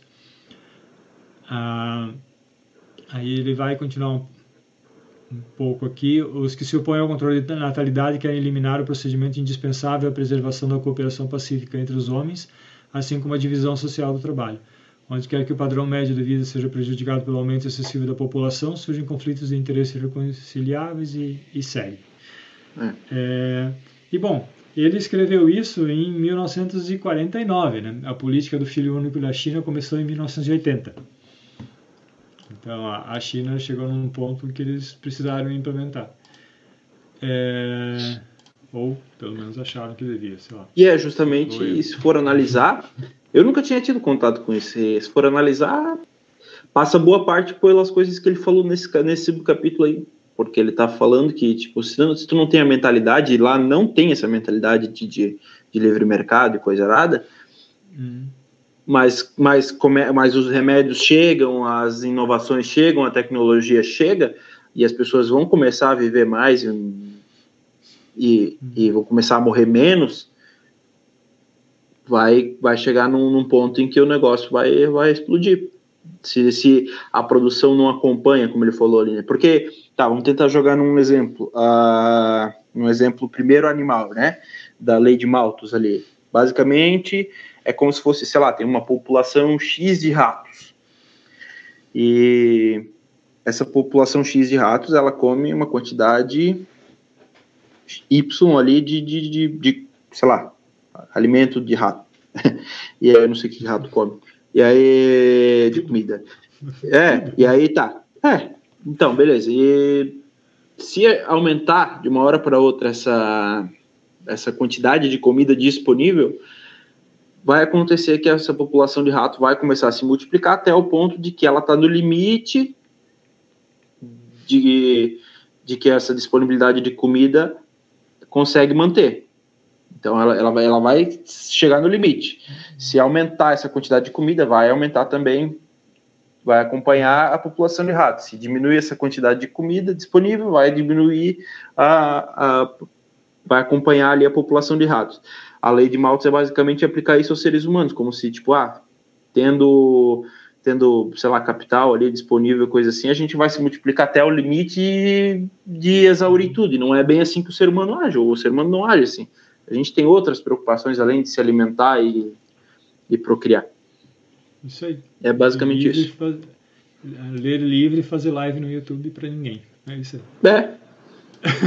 para nós mesmos, no caso. Sim, é, a gente tem. os seres humanos têm uns gostos sinistros. Fazer o quê? É. A gente é assim mesmo. A harmonia dos interesses corretamente entendidos. Hum, deixa eu ver se eu Ah. lembro o que, que é isso. Porra, eu achei, eu achei meio chatinho esse subcapítulo aí, mas eu fiz. Separei quatro trechos. Deixa eu ver só por que foi que eu separei. Ah, é aqui que ele fala do, do estado da natureza abençoado. Isso, Ah. também. Tô, tô vendo o, o resumo. Os românticos condenam o surgimento da civilização burguesa e a perda de um. Vamos lá. Os românticos condenam o surgimento da civilização burguesa e a perda de um estado de natureza abençoado. Mas a esmagadora maioria prefere os confortos do capitalismo moderno à labuta exaustiva dos tempos pré-industriais. Reconhecendo as tremendas vantagens materiais da divisão do trabalho, o homem percebe a importância de fortalecer os laços sociais por meio do respeito à propriedade privada. Os trabalhadores e capitalistas são aliados, não inimigos. Existe uma harmonia de interesses corretamente compreendida ou a longo prazo entre todos os povos. Ah, cooperação entre os povos, é isso que ele está falando aqui. Uma economia de mercado substitui a competição biológica pela competição cataláctica, que é realmente cooperação, não é competição. O fato de a maioria das pessoas desejar comida e abrigo não cria conflito sobre esses itens, mas sim reduz seus preços, pois a produção em massa desfruta de economias de escala. Legal, já lembrei. Ah, se eu e você queremos sapatos, isso não faz com que isso não de uma certa forma isso não aumenta a escassez de sapato. Isso aumenta a disponibilidade de sapatos, porque agora Isso não faz a gente brigar por ter um sapato. é, isso, isso vai fazer a gente cooperar por ter sapatos. né? Isso vai fazer com que agora nós temos duas cabeças pensando em como obter mais sapatos. Então, agora nós temos quatro mãos, né? Dois caras aqui pensando em como a gente vai obter mais sapatos. Ou a gente pode acender a fagulha num terceiro cara que vai ver, pô, aqueles dois estão pedindo sapato, eu vou produzir para eles e para mais alguém, porque se os dois estão querendo, vai ter mais que vai querer também. Eu vou produzir para eles e para mais. E aí, Hum, e aí fechou. Sim. É isso aí, é mais ou menos isso que ele está explicando. é. Que a gente ter demanda por sapato não vai fazer a gente competir por um sapato, mas vai gerar o vai concatenar a sociedade de um jeito que ela vai entregar sapato pra gente de uma forma boa e barata. Hum. É isso aí. Aí, claro, daí ele vai lá, refuta umas críticas, ele fala que tem uma galera aí que é contra capitalismo e não deveria. Pá, pá, pá, pá, pá. Até longa essa parte. Aqui aparece de novo, é aqui que aparece de novo o negócio do que ele fala, ele usa aquele aquele exemplo que ele adora usar do cianureto de potássio é aqui? Ou é na, é mais para frente?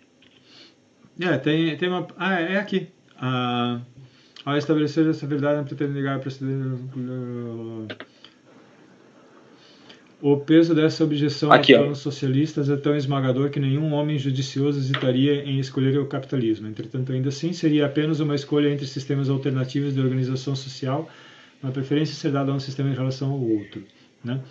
Ah, tá, ele tá, ele tá vindo, é que ele tá vindo de um raciocínio, né? De que ah, ah, dá, dá simplesmente para escolher entre capitalismo e socialismo, né? Ou tu escolhe capitalismo ou tu, e tá tudo certo, ou tu escolhe entre socialismo e tá tudo certo, né? Cada um escolhe É. o sistema que quer, né? Monta a tua sociedade e beleza, né? Daí ele diz, não, essa alternativa não existe. O socialismo não pode ser realizado porque está além dos poderes do homem instaurá-lo como um sistema social. A escolha é entre capitalismo e o caos. Um homem que escolher entre beber um copo de leite e um copo de uma solução de cianureto de potássio não estará escolhendo entre duas bebidas, estará escolhendo entre a vida e a morte. Uma sociedade que escolhe entre capitalismo e socialismo não estará fazendo uma escolha entre dois sistemas sociais, estará escolhendo entre a cooperação social e a desintegração da sociedade. O socialismo não é uma alternativa ao capitalismo. É uma alternativa na qual os homens não viveriam como seres humanos. A tarefa da economia é demonstrar esse fato, assim como a tarefa da biologia e da química é demonstrar que o cianureto de potássio não é uma bebida, mas um veneno mortal. É isso aí. Boa essa parte. Essa parte é muito boa. Ele usa isso também no Seis Lições, se eu não me engano. E ele, esse, esse negócio do cianureto, esse exemplo, essa, esse exemplo que ele usa, é, aparece em várias, várias passagens do Mises. É bem recorrente nele. Ele usa bastante isso e, e ele tem razão. É, eu separei aqui um. Privada. Ah, pode, pode falar. É, eu separei um trechinho aqui que eu achei legal também, a frase.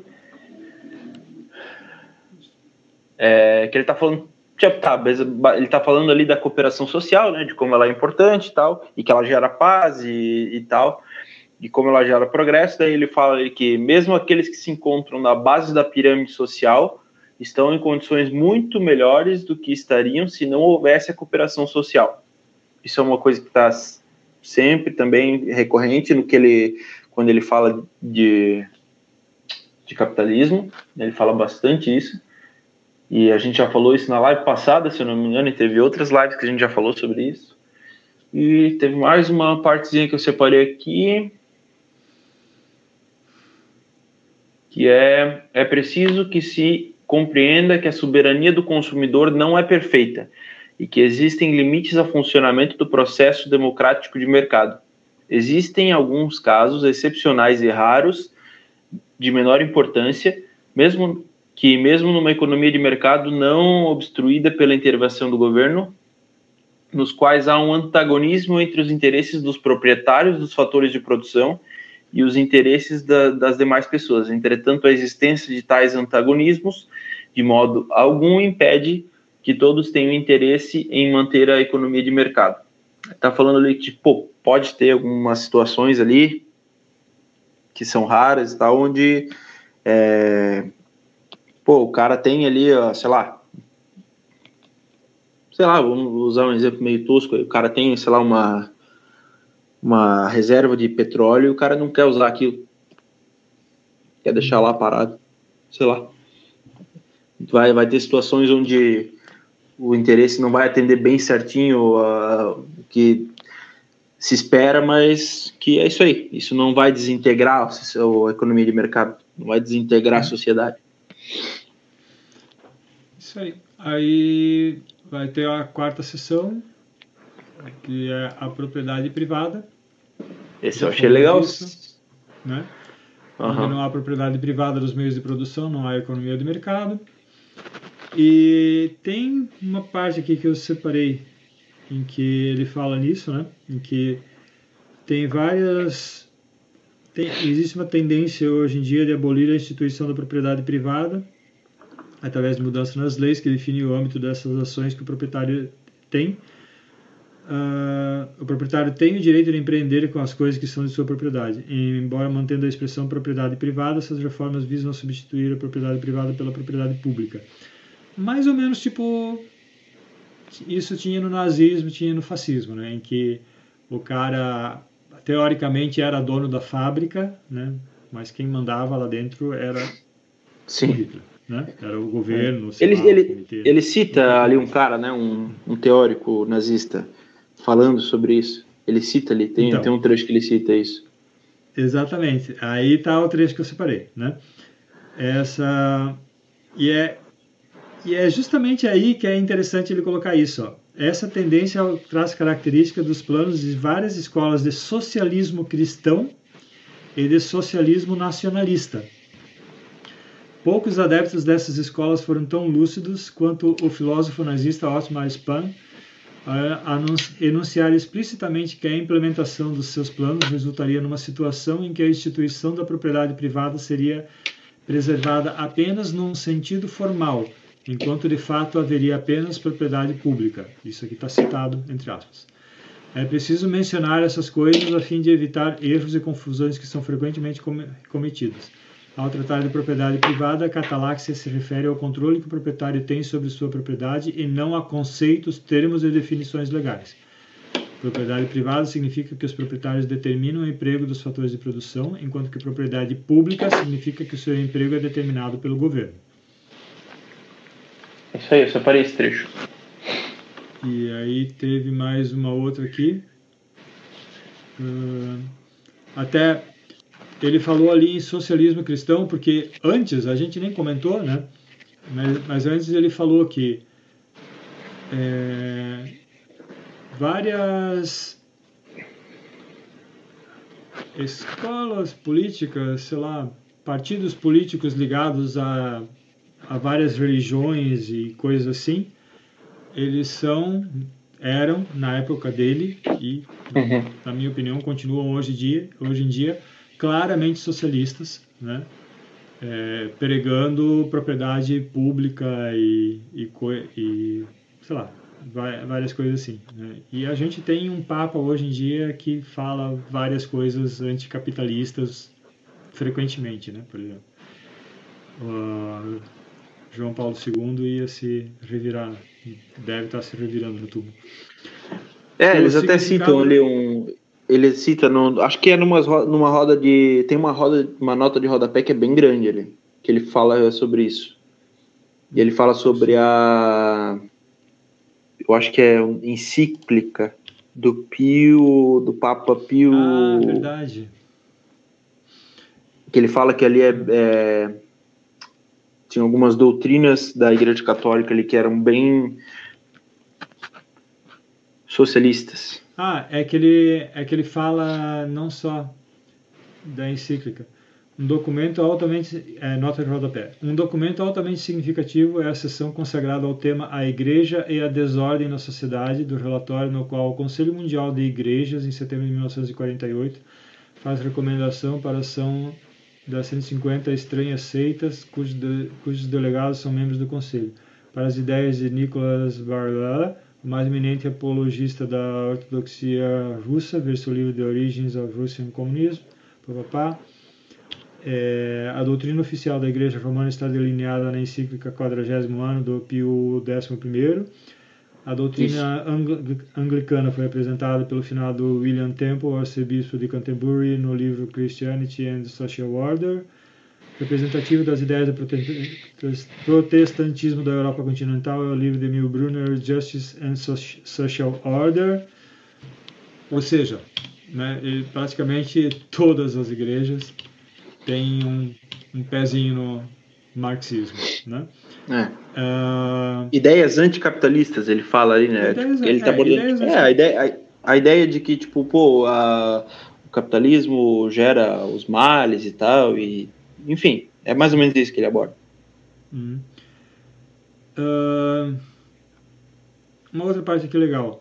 O significado da propriedade privada na sociedade de mercado é radicalmente diferente do significado que lhe é atribuído no sistema familiar autárquico, onde cada família é economicamente autossuficiente, os meios de produção de sua propriedade servem exclusivamente ao proprietário. Só ele recolhe as vantagens decorrentes de seu emprego. Na sociedade de mercado, os proprietários de capital e de terra só podem usufruir de sua propriedade empregando-a para satisfazer as necessidades de outras pessoas precisam servir o consumidor para tirar alguma vantagem daquilo que lhes pertence. O próprio fato de serem possuidores de meios de produção força-os a submeterem aos desejos do público. A propriedade só é um ativo para aqueles que sabem como, como empregá-la da melhor maneira possível em benefício dos consumidores. É uma função social. Aqui ele está falando da função social da propriedade privada que a gente já abordou antes. E ele voltou à soberania, mas isso aqui também tem ligação com uma outra coisa que que a gente não chegou a falar, a gente está chegando no fim e a gente pulou isso, em que tem uma hora em que ele fala que a se a gente fosse pegar a história da propriedade da propriedade das terras mais especificamente, né, a gente ia chegar num ponto da história em que essa terra foi pilhada, ela foi tomada de alguém de, uma, de alguma forma injusta, ela foi conquistada, ela foi invadida, né? Ah, até tem uma frase do, do, do Proudhon, que os comunistas adoram, apesar deles não entenderem, que ele fala a propriedade é roubo. O Proudhon tá, o Proudhon tá realmente se se referindo a, a justamente isso, de que a propriedade é roubo porque nobres pilharam as terras de alguém, de um camponês, ou o governo foi lá, tomou a terra de alguém que, né, nesse sentido, né? Ele cita o caso dos índios no, no, na América. O caso dos índios da América, né? Então, o, até o, o Proudhon estava utilizando a frase nesse sentido, né? Propriedade, estava falando assim, propriedade terra, né? Propriedade, propriedade é, é roubo, né? Mas não está falando nisso, assim, né? Então, o, então, o Mises está falando que, ok, beleza, se a gente for pegar e revisar a história lá de uma determinada fazenda, vai chegar num ponto em que aquilo lá foi tomado de alguém. Então, até dá para argumentar que aquilo, aquele pedaço de terra não seria legítimo daquele proprietário, porque ele comprou de alguém, que roubou de alguém, que roubou de alguém, que roubou de alguém. Então é uma receptação em 94 grau, talvez, alguma coisa assim. Sim. Mas é a receptação, né?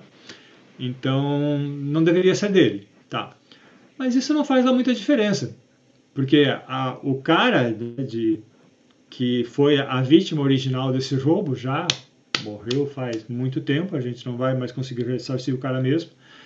E, e se o cara que hoje é dono daquele pedaço de terra não cuidar adequadamente daquele pedaço de terra, ele não satisfazer a vontade dos consumidores, ele vai perder aquele pedaço de terra ele vai ser obrigado a vender e passar para outra pessoa. Então, tipo, dane-se. É, né? ele, ele, tá ele basicamente ali... dá um, dá um dane-se né, né, nesse argumento. Assim. É, ele tá falando, tipo, pô, é, que, tipo, tá, foi construído assim até agora, mas, assim, daqui para frente fica inviável, da, não que isso esteja correto daqui para frente, né, é tipo, pô, lá atrás foi assim e tal, e que, é, não é isso que ele fala, não é tipo, ah, não, porque não é viável ficar fazendo isso, mas é que, tipo assim, hoje é como tu falou, isso hoje meio que dane-se, assim, né? Mas, tipo, isso não é levado em consideração hoje não é bem um argumento. Assim, e eu não vejo esse argumento ser usado, praticamente. Eu nunca vi. Eu sei que ele está respondendo esse argumento ali, mas eu nunca vi sendo usado isso aí. Não, isso, isso é usado bastante quando entra nesse debate de terras indígenas, coisas assim, né?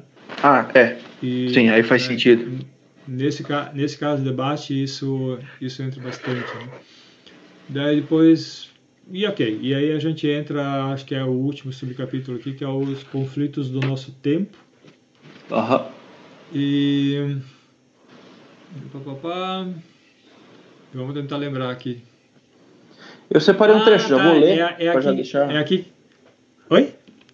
Eu já vou ler o meu trecho já, enquanto tu pensa, tu vê aí o que. É, não, é aqui que ele é aqui que ele critica a ONU e a Liga das Nações e a final da Liga das Nações. Uhum. É. Ele está falando tá, dos conflitos do nosso tempo, né?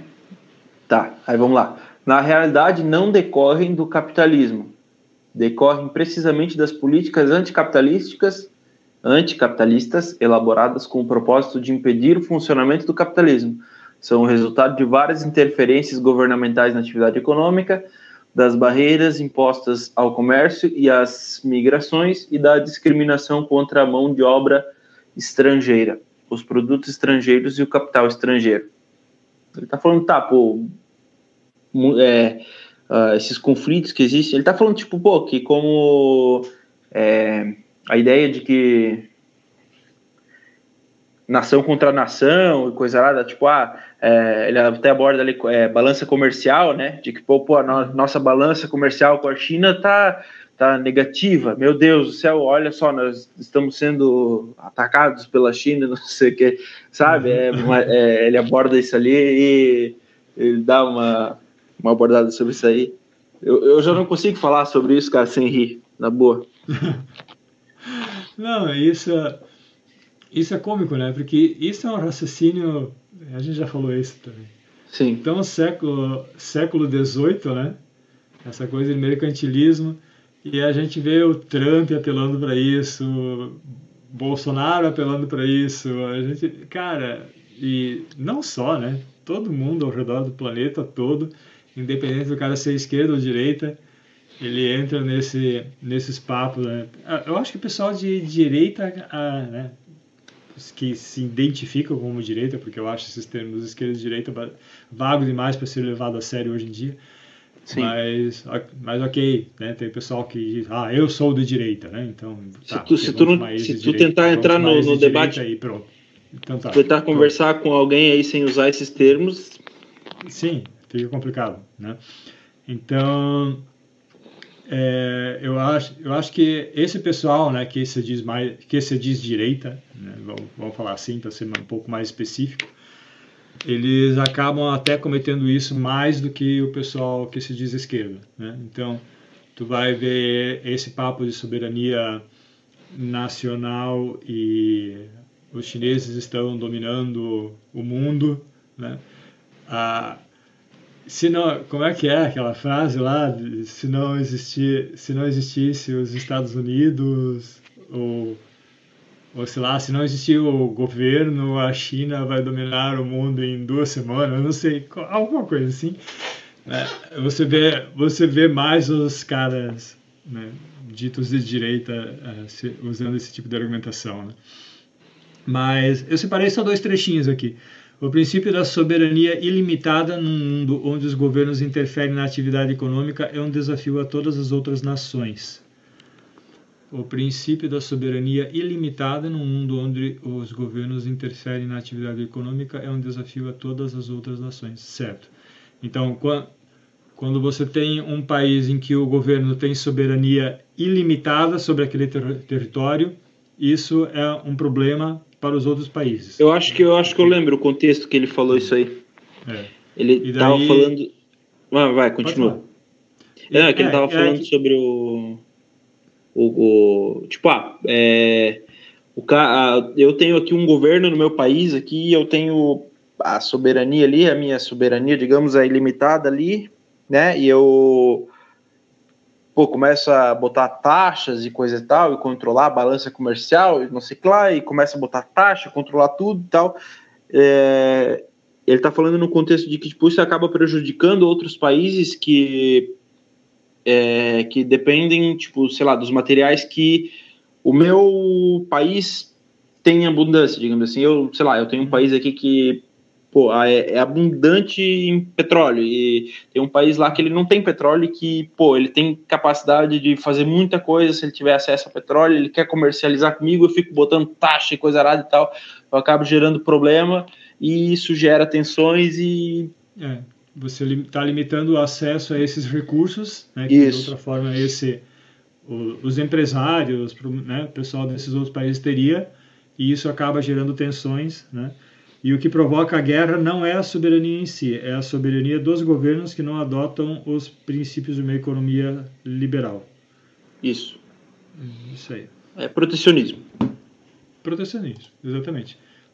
É exatamente essa essa questão de, de fechar a economia né, é o que é, acaba. É, ele, ele, não, ele não prejudica só o. o próprio, tipo assim, tá, ele, povo. Ele faz o protecionismo tentando atacar, entre aspas, o país vizinho. Mas ele acaba prejudicando o próprio país e o país vizinho junto. Uhum. Sim. É, essa, você vê a coisa dos dois lados, né? É. Porque você, você vê o, assim, o, o, um governo lá, um governante lá, né? tentando fazer uma política para preservar a indústria nacional, por exemplo, né? Isso e ou então alguma situação no sentido de ah, vamos prejudicar a China ou vamos evitar que a China nos prejudique, alguma coisa assim, né? Em que nesse caso né, você está pensando, no primeiro caso você está pensando internamente, no outro caso você está pensando externamente. Né? Nas Sim. duas situações você está simplesmente limitando o comércio entre interno quem está dentro e quem está fora, né? E com isso você está piorando a qualidade de vida do pessoal que está dentro e do pessoal que está fora, né? Você não está fazendo nada além disso. Você só está você só está gerando se... você só está gerando tensão e piorando a qualidade de vida de todo mundo. E se, se tu tem claro na tua cabeça aquele negócio que a gente sempre comenta aqui, que ele comenta durante o livro, de que o, a economia não é rei, pô, dá para amarrar já.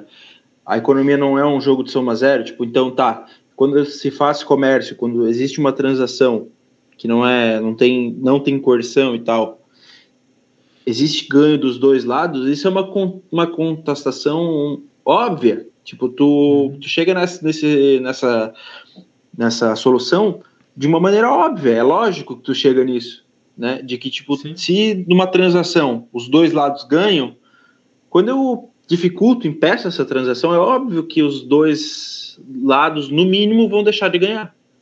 Sim, no mínimo eles vão ganhar menos. No mínimo. Alguma coisa assim. Sim. E isso é, isso é óbvio de você ver, por exemplo, né? Ah, vai vir um tio aqui e cortar a minha grama. Eu sempre dou o exemplo de cortar grama porque, sei lá, odeio cortar grama, não sei, deve ser por isso. Então, é, vem, vem um tiozinho cortar a, a minha grama. Então, eu dou dinheiro para ele ele corta a minha grama. Certo. É legal para mim, que não curto muito cortar grama, então eu prefiro pagar para alguém. É legal para ele, porque ao invés de ficar em casa sem fazer nada, ele ganha um troco e tal, executa um trabalhinho. Beleza. Então, os dois estão ganhando. No momento em que você proíbe essa atividade, piorou a minha situação, piorou a situação dele. Ok. Sim. Isso vai valer em qualquer situação. Se você piorar, se você colocar algum bloqueio no comércio entre Blumenau e Joinville, você piorou a situação do pessoal de Blumenau e Joinville. Se você colocar um bloqueio entre o pessoal do Brasil e China, você piorou a situação do pessoal de Blumenau e China. Aí você até pode argumentar, ah, mas é que a China é um país totalitário, blá, blá, blá. Sim, ok. Mas aí você já começa a entrar num, em toda uma seara de ah, né, o quanto dessa riqueza vai para o povo, o quanto né, para o pessoal que produziu, o quanto vai para o governo e coisa assim. E ter mais riqueza na China é causa mais liberdade ou menos. Né? É difícil mensurar isso, é, muito complicado. Né?